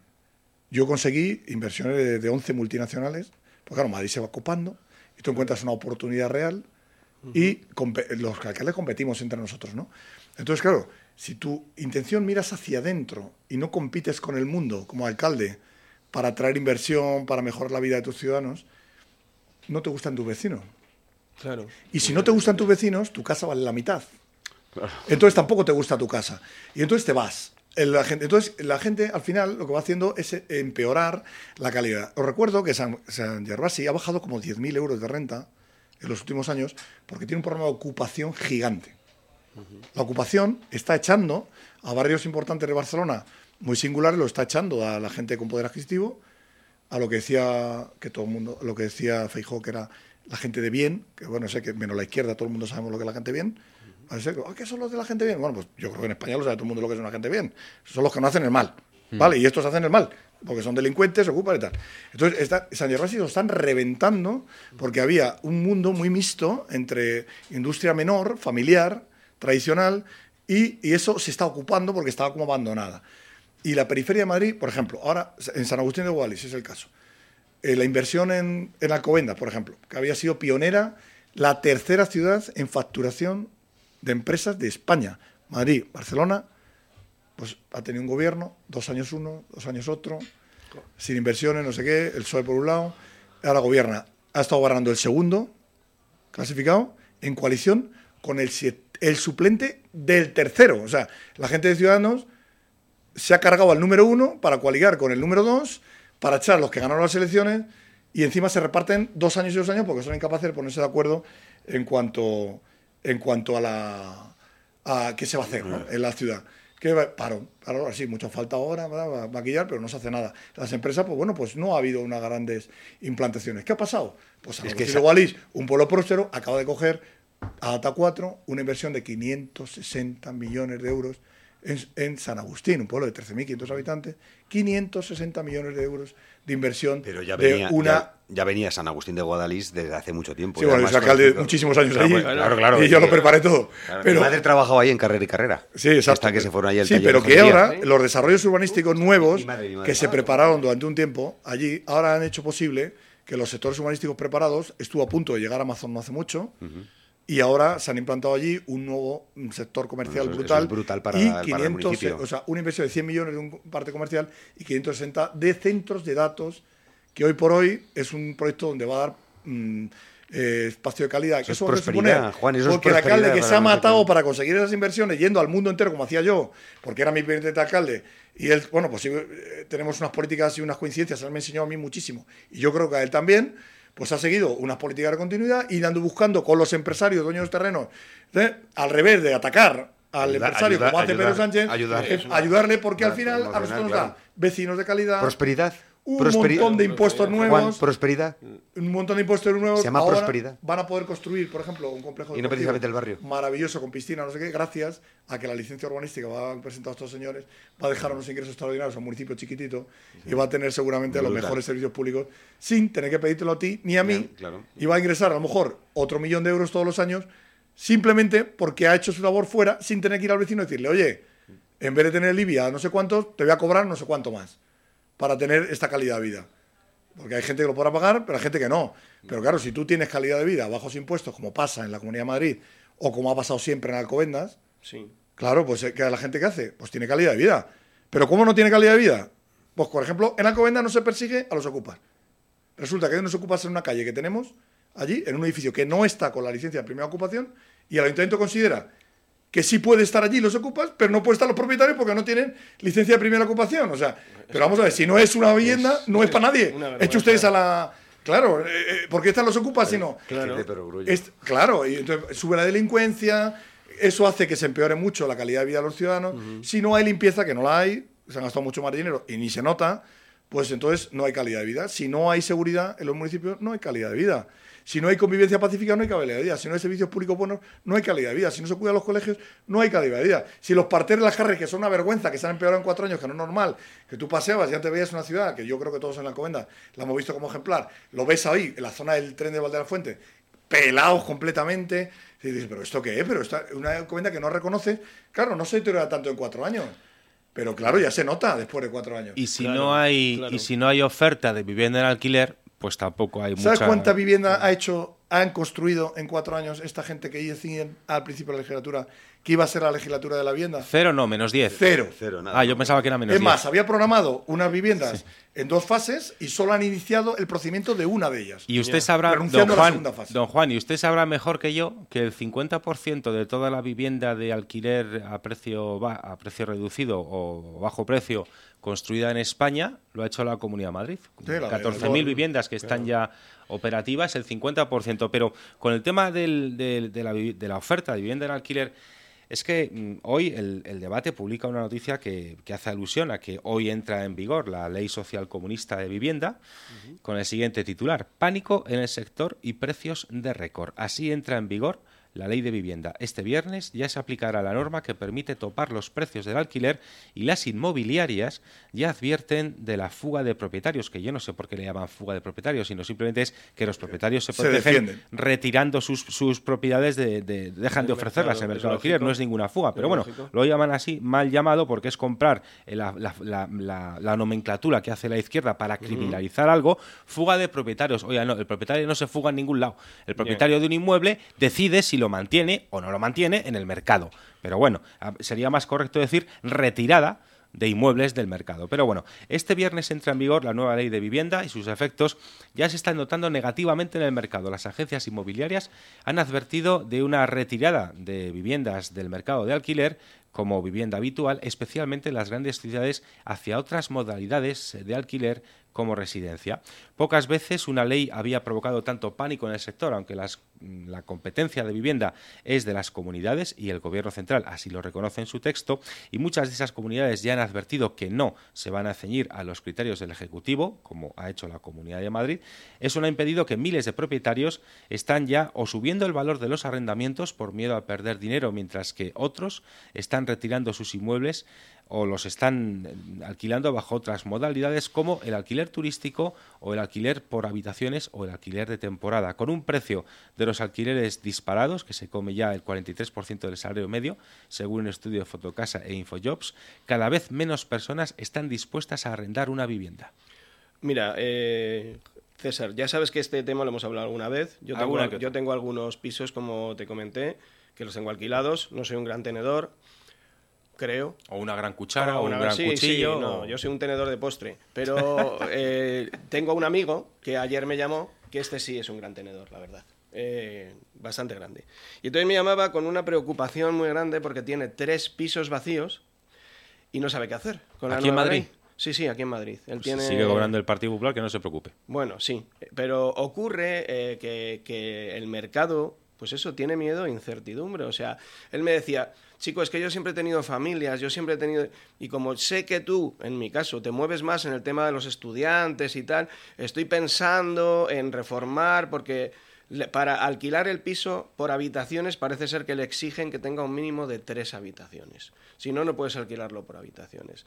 Entonces, bueno, te quiero decir con esto que el mercado indudablemente se está moviendo, eh, pero se está moviendo en el mal sentido. eh. Hay muchos, hay muchos eh, propietarios que están retirando los, los alquileres, sobre todo a familias, que esto es muy grave, ¿eh? porque hay familias que eh, evidentemente necesitan vivir de alquiler.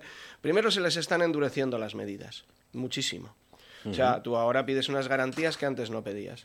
Y en segundo Y que lugar... muy poca gente las puede dar. No, claro. que la, la nueva ley además la retira. Quiero decirte que el problema que tienes ahora es que estas garantías que tenía el que alquilaba, al alquilino al inquilino, se están retirando. O sea, además, de man- eh, no es que se retiren, es que claro, es que prácticamente no las puedes cobrar. Entonces, Claro. claro, eh, dice la gente, jolín, con una ocupación, aquí me pagan un mes y al siguiente no me pagan y Ya, tengo... Claro, entonces, pe- a veces la gente pone... Yo hablaba con una Sí. persona también Ujú. que se dedica a esto ayer mismo sobre esta cuestión, que están indignados, o sea, Sí, sí, sí. tiene un cabreo descomunal. Y asustados. Y él me ha dicho que un él gestiona un montón de alquileres en, en la zona norte de Madrid, ¿no? Sobre todo en Ujú. San Agustín, San Sebastián de Reyes. Él tiene una agencia de estas chiquititas, pero que, bueno, es muy seria y Que mue- que y- mueve y mucha se- gente. y que al final la gente, pues aunque es pequeñita, pero la gente confía en ellos, se encarga de gestionar los alquileres, la gente mayor sobre todo les pone a lo bestia las casitas estas que de 50 metros compraron hace no sé cuánto en los vascos antiguos, bueno, pues él yo creo que tiene unos colectivos que ya tiene controlados, que, que a él le pagan y que son fieles con él, porque saben que si no, no le alquilan la casa ni al primo ni al vecino y tal, le son fieles y no le, y se, le cuidan, y incluso hasta los propios colectivos. Y, y yo creo que él tiene muy bien controlado. Bueno, pues dice que prácticamente en una semana y media pasada han dado una orden de vender esas viviendas, o sea, dejar de ser un producto de ahorro y de venderlo directamente. Sí, sí, monetizarlo. Claro. monetizarlo y porque fuera. están cagados, Claro. Capitalizarlo. perdón Sí, la sí, palabra, capitalizarlo, porque claro, son familias humildes, pues unas personas jubiladas, dicen, mira, vamos a hacer una cosa, nosotros somos muy mayores, que nos vendan la casa, lo echamos al banco, O debajo del colchón. Exacto. también el o lo echamos- y vamos a aguantar aquí, o ya veremos si lo metemos en letra del tesoro o qué Mm. hacemos con ello. Pero desde luego nosotros no vamos a estar aquí con esta incertidumbre porque ellos les- son personas ya que no son grandes empresarios acostumbrados al riesgo y esta incertidumbre a ellos les supone una ansiedad y unos problemas personales que sus propios hijos le están diciendo, mira, véndelo, porque mira, es una casa en una zona antigua que no vale tanto, sí. quítatela de en medio porque es que estás todo el día preocupada con la, con la Si te disgusto que se te lo no te ocupan, que no te lo ocupan, tal. Dice, yo creo que eso es terriblemente malo. Y de todo esto, la culpa la tiene Pedro Sánchez. Don Julio, ese amigo suyo con el que usted hablaba entonces, eh, que, que no, no termino de contar el... ¿qué- No, pues ¿Qué duda estaba- tiene? La duda ¿Alquilar por tenía, habitaciones pues, a- a, estudiantes o por- cómo? Claro, él estaba replanteándose alquilar por habitaciones o reconvertir los pisos pues a otros usos, a usos, a usos turísticos o este tipo de usos, porque le Es una da muy miedo. buena el uso turístico. Claro, es que ahora, hoy por hoy te da miedo. A ver, siempre ha sido complicado echar a un inquilino que te deja de pagar, lo que podríamos llamar o llaman ahora eh, inquiocupación. Esto nos ha pasado un poco a todos los que llevamos un tiempo en este mercado. A mí me ha pasado dos veces. Eh, he tenido siempre la fortuna de que al final. ¿eh? He tenido la, la fortuna de que al final las cosas han salido bien y, y se, han, y se han ido. Pero es muy difícil, pero es que ahora va a ser casi imposible.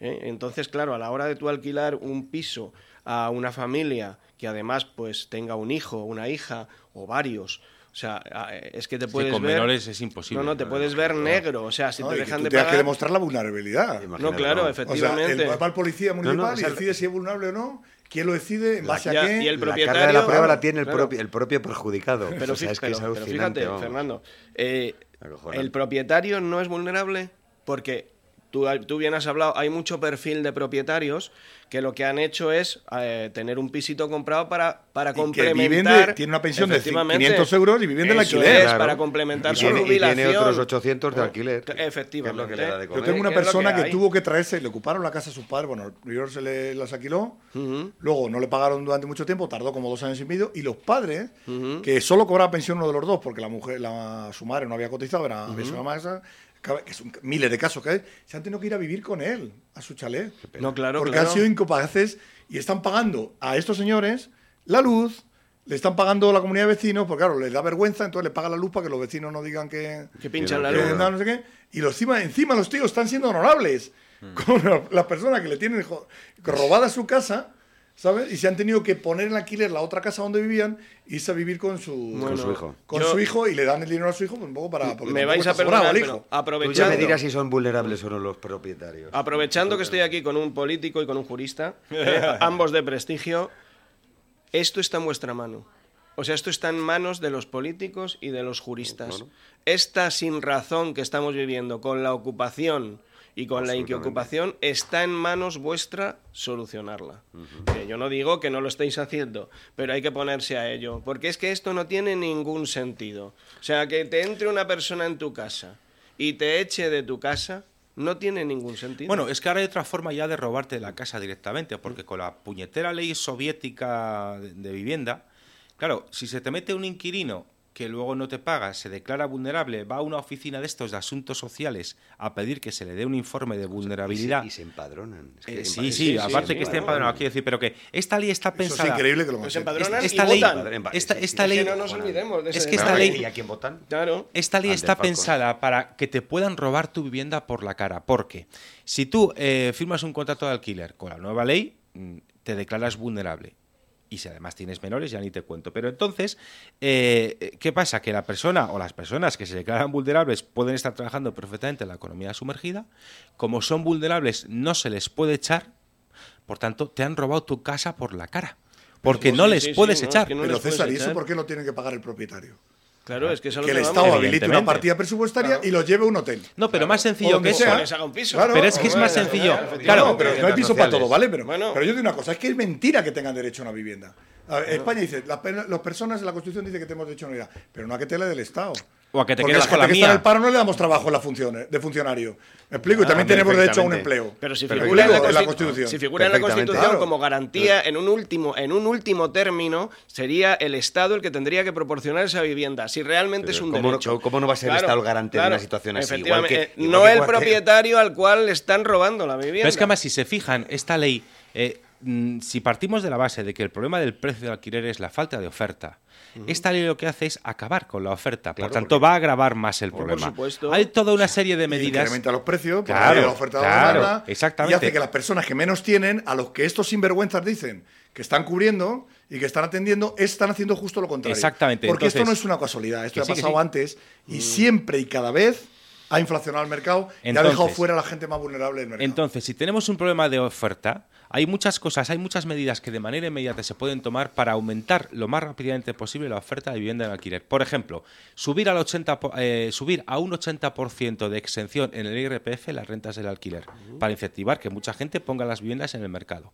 O, por ejemplo, aquel propietario que haga reformas en el inmueble para ponerlo en alquiler, Que se un, bonifique, un claro, 100% que sea de exención de IRPF durante los próximos cinco años. O, por ejemplo, una de las cosas que quiere prohibir o que prohíbe esta ley, o no, eh, Yolanda Díaz lo quiere prohibir en, en su programa electoral, que es que una persona que compra una vivienda no la pueda poner en el mercado del alquiler durante los dos años siguientes. Justo ideal para, para ah, in- incrementar la oferta. Es todo lo contrario. Una persona que tenga capital lo quiere invertir en comprar una vivienda para ponerlo para ponerla en alquiler, sería- claro. tendría que ser todo lo contrario. Pero que es ilegal. Pero si es que eso no se puede hacer en este país con la Constitución Bueno, en la mano. bien. Es que estas personas dicen cosas que no se pueden cumplir. Vamos a ver, que es que en la ley, es la ley. Es que estos señores lo que quieren cargarse es lo más fundamental. Mira, si en la ley, en España, no hay libertad, y no, por lo tanto, si no hay ley, no hay libertad. Y si no hay libertad, España no va a ningún lado ni ningún país del mundo, porque lo que garantiza nuestras libertades es el cumplimiento de las leyes. Y nosotros, los legisladores, tenemos que hacer que las leyes, porque además yo le recuerdo a Pablo Iglesias, por ejemplo, que cuando él va a, a cualquier cargo, a cualquier persona de Podemos que va en España, a un cargo y firma, yo lo he hecho muchas veces, pones la mano en la Biblia, en la Constitución, donde te dé la gana, y dices, yo me comprometo a cumplir y hacer cumplir las leyes. O sea, juro por mi conciencia y honor cumplir y hacer cumplir las leyes, os prometo. ¿Vale? O sea, por lo tanto, tenemos una obligación legal. Y los políticos que dejan, hacen una dejación de funciones y no hacen cumplir las leyes, son cómplices, a mi juicio, son cómplices por omisión o por dejadez de los delincuentes. Por lo tanto, los alcaldes que consienten la ocupación y no hacen absolutamente nada para evitarla, están siendo cómplices de los, de los, de los delincuentes. como Ada Colau. Pues con esta última intervención de don Juan Figueroa cerramos la tertulia porque son las diez y media y tenemos que despedir ya, porque si no, eh, don Julio, 40 segundos. que, no, no- que no quiero que me diga que no le doy la palabra. Hay que ir a votar el domingo. Hay que ir a votar.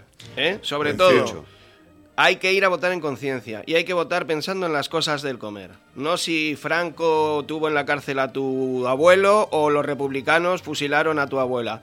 No, hay que ir con la cabeza y con reflexión. Que para eso tenemos mañana un día entero para reflexionar. Pues dicho queda, yo también me sumo a ese llamamiento al voto porque todos aquellos que queremos que nuestro país siga siendo lo que es y que podamos vivir en prosperidad y libertad nos jugamos mucho desde los ayuntamientos y desde las comunidades autónomas. Así que dicho queda, el domingo a votar todos y a ser posible no votar a la izquierda porque es la que nos arruina, evidentemente. A ser posible. Eso lo compro yo. Evidentemente. Lo suscribo también. Don Julio Moreno, muchísimas gracias por habernos acompañado hoy. Gracias a vosotros. Don Fernando Fanego, muchísimas gracias. Don César, un placer. Y don Juan Figueroa, muchísimas Adiós, gracias. César, un y placer. Mucha suerte, ya que es usted el único representante de un partido que está aquí. Muchísima Sí, suerte hombre, para... claro, yo espero que supuesto. yo yo también le deseo toda la suerte. suerte y a Juan. yo y espero que en al Alcobendas PP, la gente refrende a lo bestia. En, en mi pueblo, en Pozuelo, seguro que tenemos más. más, Yo creo que la, la gente va a votar masivamente a Rocío García de Cándara. Se nota en las calles, hay una ilusión brutal.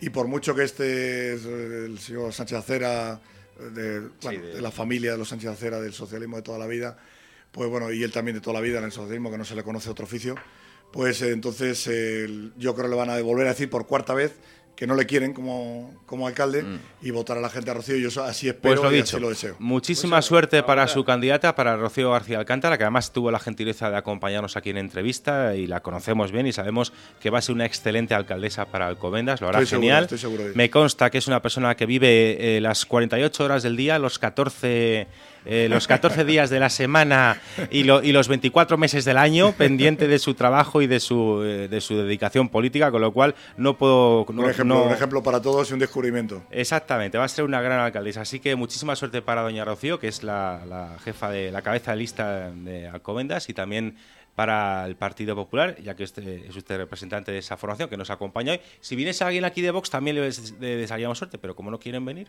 digo de, de partido, no, Ya, no- no ya, de militancia. Yo soy, yo soy simpatizante. Ya, lo, Y lo sé, lo sé. Y amigo de Santiago Bascal. Lo sé, lo sé, pero como no quieren venir ellos a Decisión Radio, bueno, pues desde aquí también eh, les hubiéramos deseado suerte si tuviéramos a alguien en la mesa. Lo dicho. Muchísimas gracias, señores, por habernos acompañado un día más y nos vamos a la Crónica Taurina con Gonzalo Ruiz de Burgos. Buenos días, Gonzalo.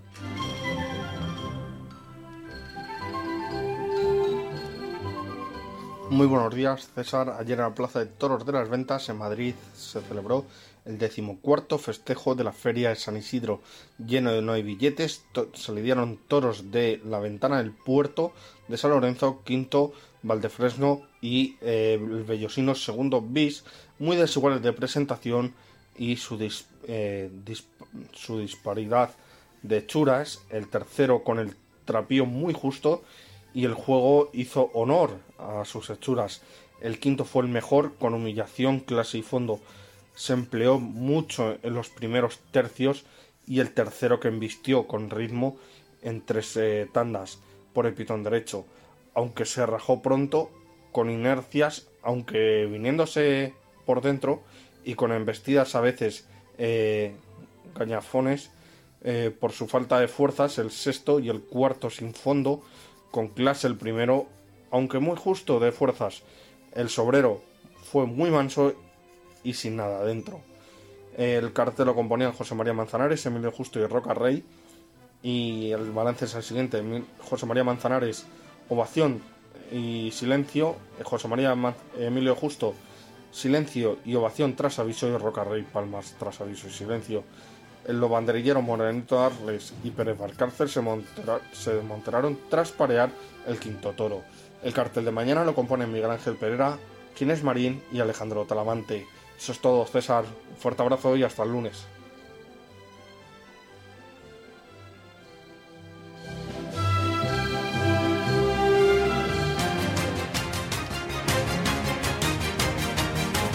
El Ayuntamiento de Alcorcón, gobernado por el Partido Socialista con el apoyo de Podemos, está perpetrando una macrozona de bajas emisiones en la que no poder entrar en coche, que se pondría en marcha después de las elecciones municipales para que, o casualidad, esta fechoría no le pase factura a los partidos que la están promoviendo. Para que se hagan una idea, esta zona soviética de prohibición de acceso en coche abarca nada menos que 105 hectáreas del municipio de Alcorcón, lo que equivale además a 263 campos de fútbol, nada menos. Para analizar qué supondría la puesta en marcha de este nuevo despropósito de la izquierda, tenemos conexión con el candidato del Partido Popular a la alcaldía de Alcorcón, Antonio González Cerol. Don Antonio, muy buenos días. Muy buenos días, ¿cómo estás, César? Pues eh, no doy crédito, eh, porque 105 hectáreas de exclusión soviética de acceso en coche son necesarias en Alcorcón, don Antonio. Bueno, sobre todo pensando que el núcleo urbano, el centro, está pegado a la A5. Y la A5, evidentemente, las emisiones de CO2, de NOx, de cualquiera de los contaminantes en los que se basa la directiva comunitaria para restringir la circulación en núcleos urbanos, pues deja de tener sentido, porque justo eh, la avenida principal que limita en un prácticamente un trapecio de 105 hectáreas con 39 calles, limita casi en, en su totalidad con la A5.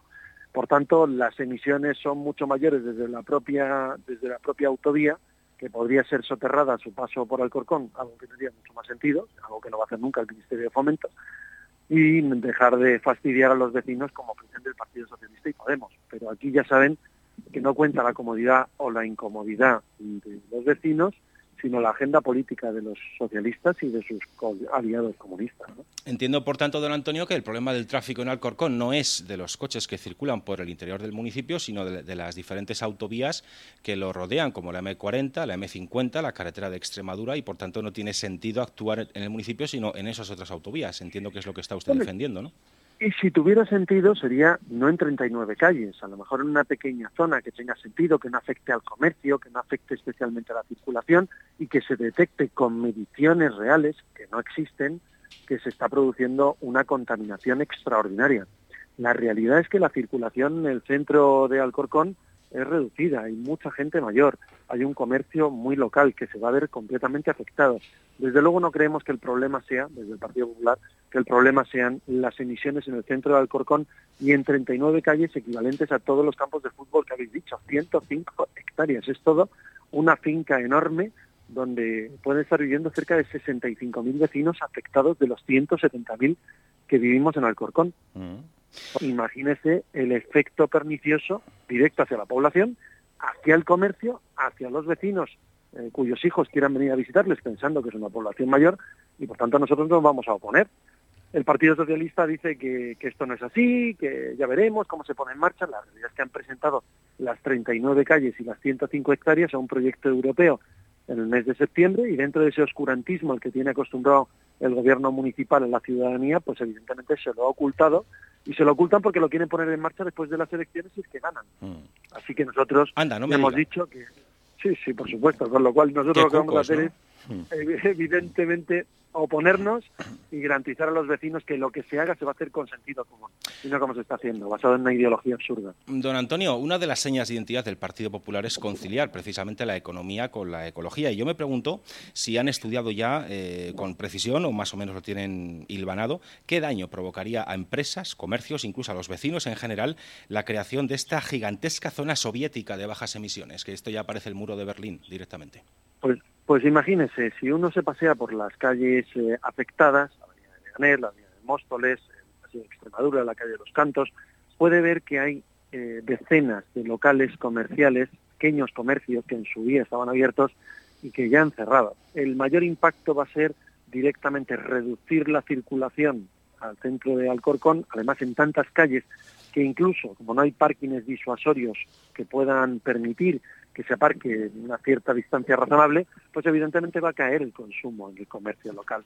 Eh, esto va a tocar de muerte a nuestro comercio, el abandono de esos locales y la ruina ya no solamente es que destruya empleo, sino que lo que va a provocar es dejar locales vacíos que pueden ser eh, ocupados inmediatamente, algo que es el segundo problema más importante de Alcorcón después de las violaciones y los asesinatos, que es la ocupación. Con lo cual, imagínese usted el problema al que nos condenan. Ya no solamente es un problema económico, sino también un problema de seguridad.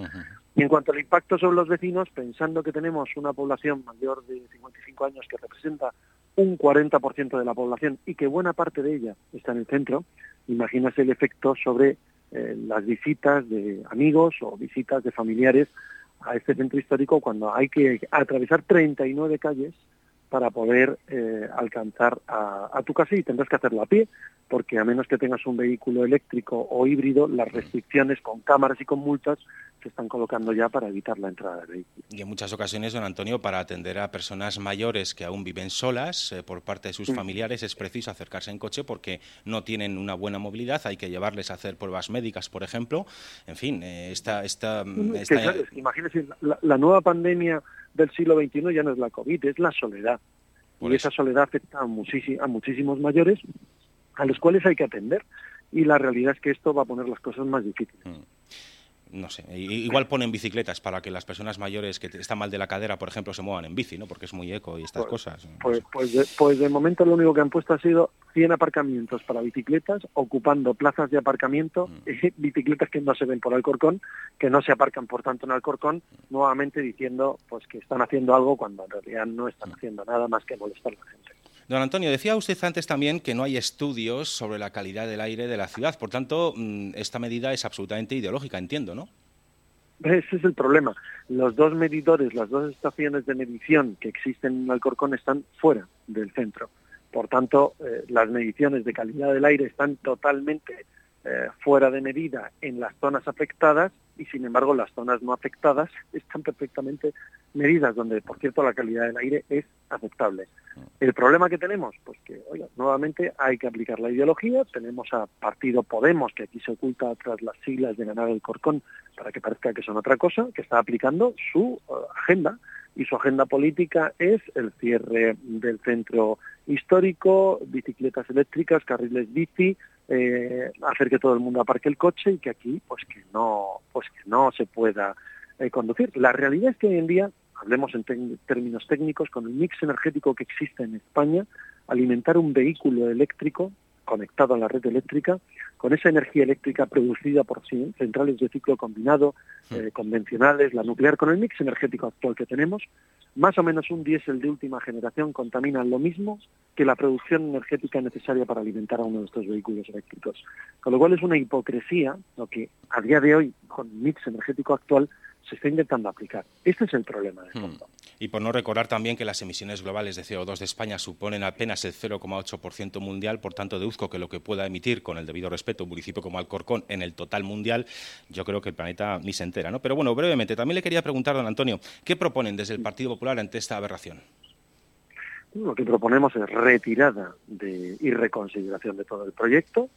Si hay que hacer una zona de bajas emisiones, porque, insisto, hay una directiva comunitaria que fuerza que se haga en las ciudades de más de 50.000 habitantes, hagámoslo, pero pensemos en qué avenidas se lo pueden permitir, pongamos medidores que nos digan efectivamente dónde la calidad del aire puede ser peor dentro de si es el centro o es otra zona de Alcorcón, aunque previsiblemente tendría que ser la zona centro, para afectar lo menos posible. Y demos alternativas o autobuses eléctricos más chiquititos que puedan atravesar el centro y las principales calles del interior para dar posibilidades y alternativas y que sean autobuses adaptados a personas mayores o poner servicios de taxi, por ejemplo, o de Uber gratuito para los vecinos que tengan que desplazarse desde el interior de esas calles y afectar el menor número de calles posibles, claro. Pero vamos a basarnos en términos técnicos, no en términos políticos e ideológicos. ¿eh?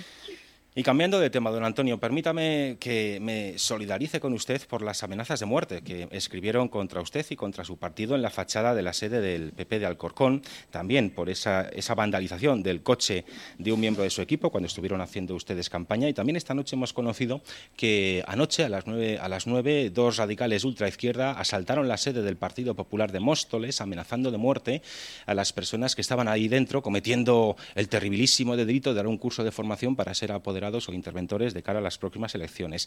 Tanto por lo que pasa en Alcorcón como por lo que está pasando en Móstoles, tengo yo la sensación de que la izquierda y la ultraizquierda está muy nerviosa en esta campaña, ¿no?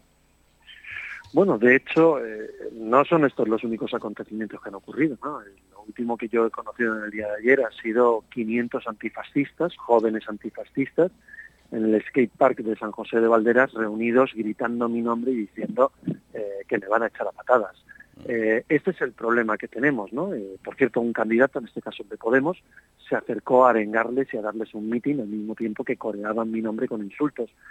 Ese es el problema de Alcorcón y algunos otros sitios donde la izquierda más radical cree que tiene derecho para acampar a sus antes. Alcorcón, Móstoles, Fuenlabrada, son parte de la Comunidad de Madrid y parte de España. Por cierto, comunidad que acoge a todo el mundo, venga de donde venga, de Murcia, de Andalucía, de Cataluña o de Baleares. Da exactamente igual. Pero que algunos insisten en convertir irrespirables para aquellos que no compartimos su ideología extremista, radical y excluyente. Mm. Por tanto, un mensaje a esos malnacidos, a esas alimañas.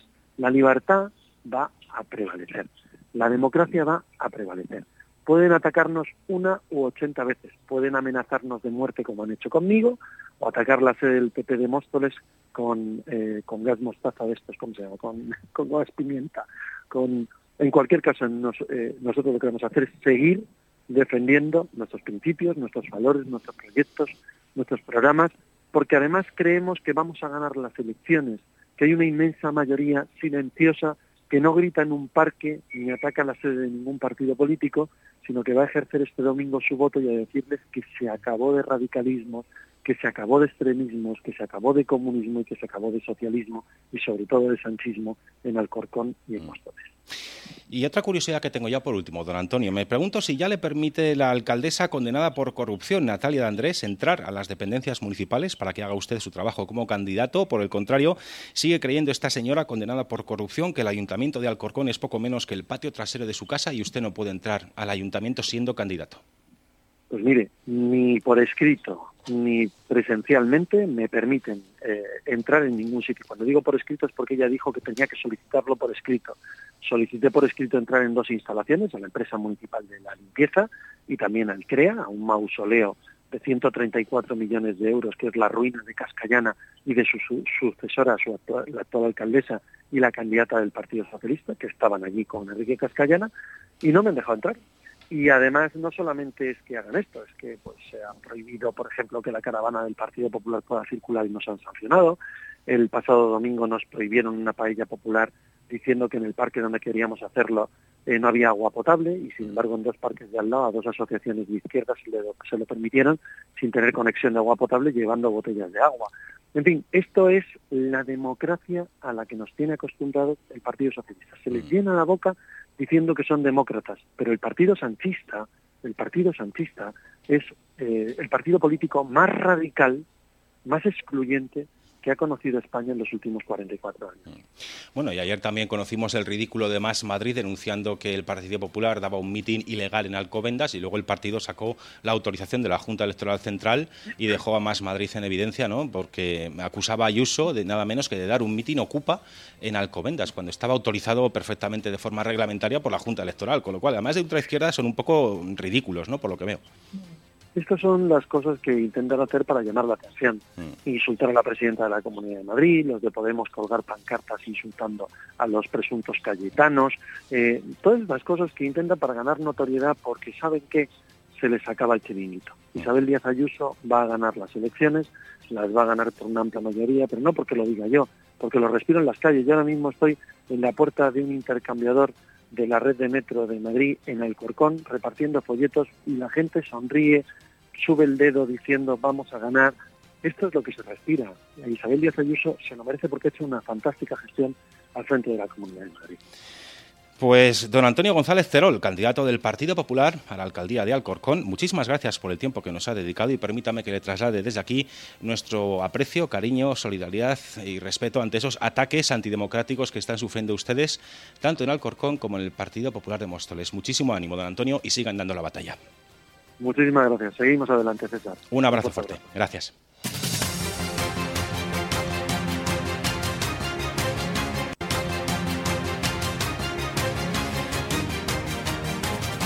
La presidenta de la Comunidad de Madrid, Isabel Díaz Ayuso, está siendo objeto de muy duros ataques por parte de la izquierda. Este fin de semana, el socialista Pachi López, conexión con la diputada del Partido Popular en la Asamblea de Madrid, Elisa Vigil. Doña Elisa, muy buenos días.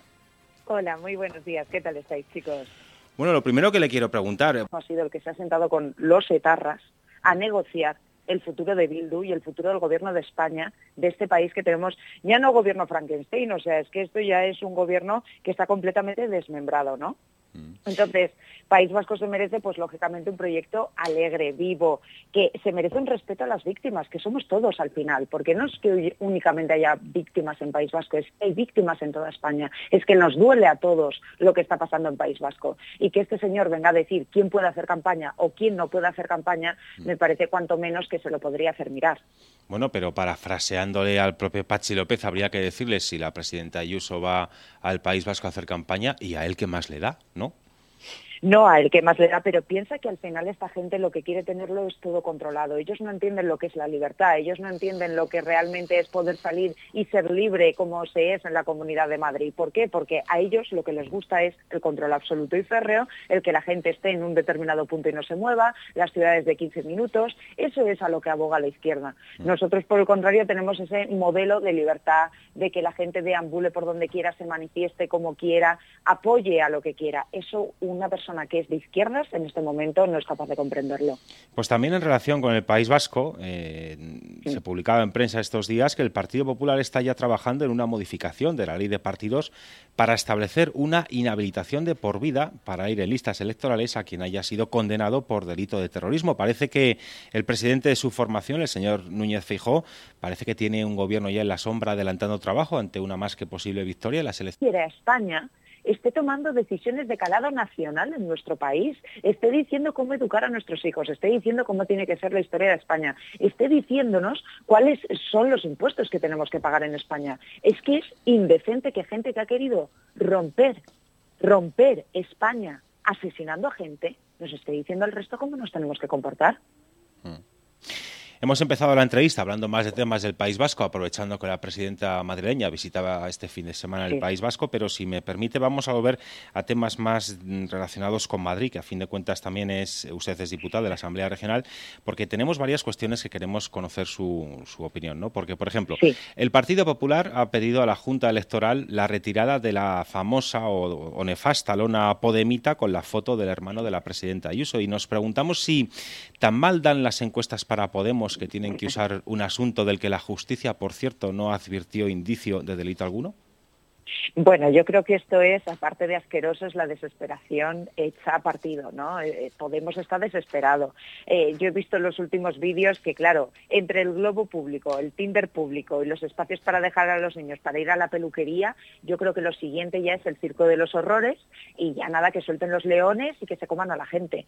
Esa es la realidad de Podemos actualmente en, nuestro país.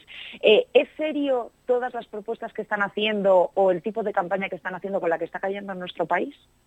Cuando tenemos los peores datos de desempleo de la OCDE, cuando tenemos a familias que por culpa de la inflación no pueden llegar ya no a final de mes sino a mitad de mes, cuando realmente la gente dice, ostras, es que con lo que compraba yo 50 euros en el supermercado es que ahora no me llega ni para una cesta. Esa es la realidad que tenemos actualmente en España y esta gente está en, bueno, pues no sé, en Bildulandia, imagino, ¿no? En un país paralelo en el que Bildu pues gobierna con ellos y son todos felices de Happy Flower. Entonces, hacen lo que haga falta con tal de llamar la atención. Que se esté utilizando a una persona anónima, inocente, para hacer campaña, creo que es lo más rastrero y lo más ruin que se ha visto en los últimos años de política. Luego se preguntan la gente que, claro, que cómo se llega a veces a los tonos que se llegan en, los parlamentos. Pero es que, ¿qué, tenemos delante? ¿Qué tenemos delante? O sea, gente que únicamente se dedica a intentar desprestigiar a una persona que no ha hecho absolutamente nada, a una persona que era anónima hasta que decidieron hacer todo este show y esta parafernalia, y es la manera que tiene Podemos de intentar perpetuarse, porque les va mal en todas las encuestas, a todos los niveles, a nivel municipal, regional y nacional, y están muy asustados, porque claro, ellos han tejido sus redes de resistencia seguro, pero es que cuando entre el Partido Popular, donde hayan estado ellos, ya puedo asegurar que se va a hacer una limpia absoluta. Entonces, que se estén muy pendientes porque sus redes de resistencia van a durar lo que tardemos en llegar al 28 de mayo y arrasar con mayoría absoluta. Critica también mucho la izquierda que el Partido Popular lleve gobernando la Comunidad de Madrid desde el año 1995. Sin embargo, este fin de semana, este fin de semana hemos conocido la noticia de que el Producto Interior Bruto de Madrid ha crecido nada menos que un 218% desde el año 95 aquí, es decir, en estos 28 años que su partido lleva gobernando. Nos preguntamos si parece una vez más que las políticas liberales vuelven a desmontar el relato de la izquierda, ¿no? Por eso igual atacan con tanta saña. Qué bueno, es que claro, 28 años de gobierno del Partido Popular. Bueno, si quieren nos vamos a los 40 años de gobierno que ha tenido Andalucía, que ha asumido Andalucía en la mayor depresión a nivel autonómico y regional de todas las comunidades de, de España, y porque se lleva haciendo 28 años bien. Claro, aquí en Madrid se gana porque se hace bien y porque se lleva haciendo 28 años bien. Claro, como la izquierda ya no sabe por dónde rascar, esto es lo de Lobato el otro día bueno, estoy en contra de los ricos, pero estoy a favor de los ricos. Pero bueno, usted eh, sabe lo que es la derecha y la izquierda. Cuando usted se ve las manos, sabe con cuál escribe. Esa es la realidad que tiene ahora el Partido Socialista, que no sabe por dónde girar. Tenemos una Reyes Maroto que pensaba que tenía Madrid 25 distritos cuando empezó la campaña. Es que están completamente desubicados. O sea, yo creo que saben dónde está Madrid, Pues porque está en el centro de España, pero que realmente no la ubican en el plano y, y no saben lo que piensan los madrileños, están completamente desapegados de la realidad y por eso siguen perdiendo, porque es que traen unas premisas y, y unas campañas que son absurdas. O sea, el señor Lobato salió con un cartel diciendo que no era lobezno. ¿Eso alguien lo ve serio? Que alguien que se presenta a una comunidad autónoma diga que no es lobezno. Porque es que yo sinceramente pienso que me están tomando el pelo. Realmente por lo que hay que trabajar es por seguir bajando impuestos, seguir creando riqueza, seguir creando puestos de trabajo y seguir creciendo. Y entonces así pues tendremos lógicamente muchos más gobiernos del Partido Popular. Y ya por último, también quería preguntarle, doña Elisa, porque Sí. este fin de semana la presidenta Ayuso visitaba Leganés para apoyar al candidato a la alcaldía del Partido Popular, a Miguel Ángel Recuenco. ¿Qué pronósticos internos barajan en el partido respecto a los municipios del sur de Madrid? Porque la presidenta ayer domingo se la veía muy segura de que va a haber un- una ola azul en, los, en el mal llamado cinturón rojo madrileño. Exacto, mal llamado cinturón rojo porque realmente ese cinturón ha sido el cinturón de la desigualdad. Yo lo llamaría así. Realmente ha sido la izquierda la que ha generado una eh, desigualdad de- del sur con el resto de la comunidad de Madrid, porque la gente que, vive, yo llevo haciendo campaña en Móstoles un montón de meses, y la gente que vive en, en Móstoles, en Leganés, en Parla, en, en Alcorcón, en Getafe, es gente alegre, es gente trabajadora, que tiene ganas de que las cosas se hagan de una manera distinta. Y lo digo que voy por la calle y que se nota y que la gente, oye, se para, habla contigo, te cuenta las cosas. Entonces, yo creo que el 4 de mayo ya lo dijeron, ahora se puede hacer un cambio a nivel municipal que es imprescindible para poder seguir desarrollando todo lo que es la zona sur de, de la Comunidad de Madrid, porque tú piensas, tenemos un plan Vive paralizado en Móstoles porque la alcaldesa, que presuntamente corrupta, vamos a decirlo así, porque ahora acaba de recurrir al Supremo, eh, no quiere dar las licencias de construcción, con corrupción, con enchufismos, es decir, todo lo que se está viendo en el sur es eh, co- completamente terrorífico. Entonces la gente quiere cambiar eso, la gente quiere ser próspera, la gente quiere vivir feliz, la gente quiere que no se le categorice por ser del sur, porque es que el sur es maravilloso. Lo que pasa, lo que pasa es que ya se ha dedicado la izquierda, como hizo en su momento con Andalucía, de intentar venderlo lo peor posible para seguir teniendo allí su feudo. Entonces, creo que llevamos a los mejores candidatos, creo que tenemos una gente magnífica en el sur con unos equipos que son de verdad la pera, y no lo digo porque sean compañeros, sino porque se han cogido perfiles de lo más diverso, desde profesores, pasando por empresarios, pasando por estudiantes, por gente de todos los ámbitos de, cada municipio y que creo que van a, a girar lo que hasta ahora ha sido, pues eso, la desigualdad.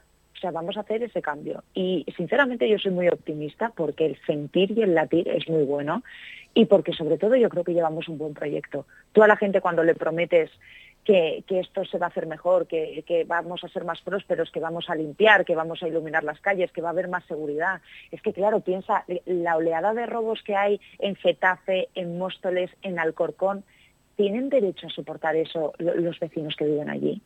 Y yo creo que no. Y es que encima tienen alcaldes que salen y que dicen que no, que es mentira, que no hay un problema de seguridad. Hombre, pues lo primero será reconocerlo y luego pues poner medidas. Pero es que ni son capaces de reconocer que hay un problema en sus poblaciones. Así que creo que lo vamos a hacer muy bien. Creo que el 28 de mayo llevamos el, mejor proyecto, el más ilusionante, el que tiene ganas de cambiar las cosas.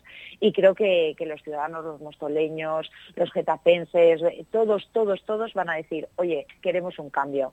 Y eso se va a ver desde Parla hasta Móstoles. O sea, estoy completamente convencida. Y también Arganda, que está un poquito más para el otro lado.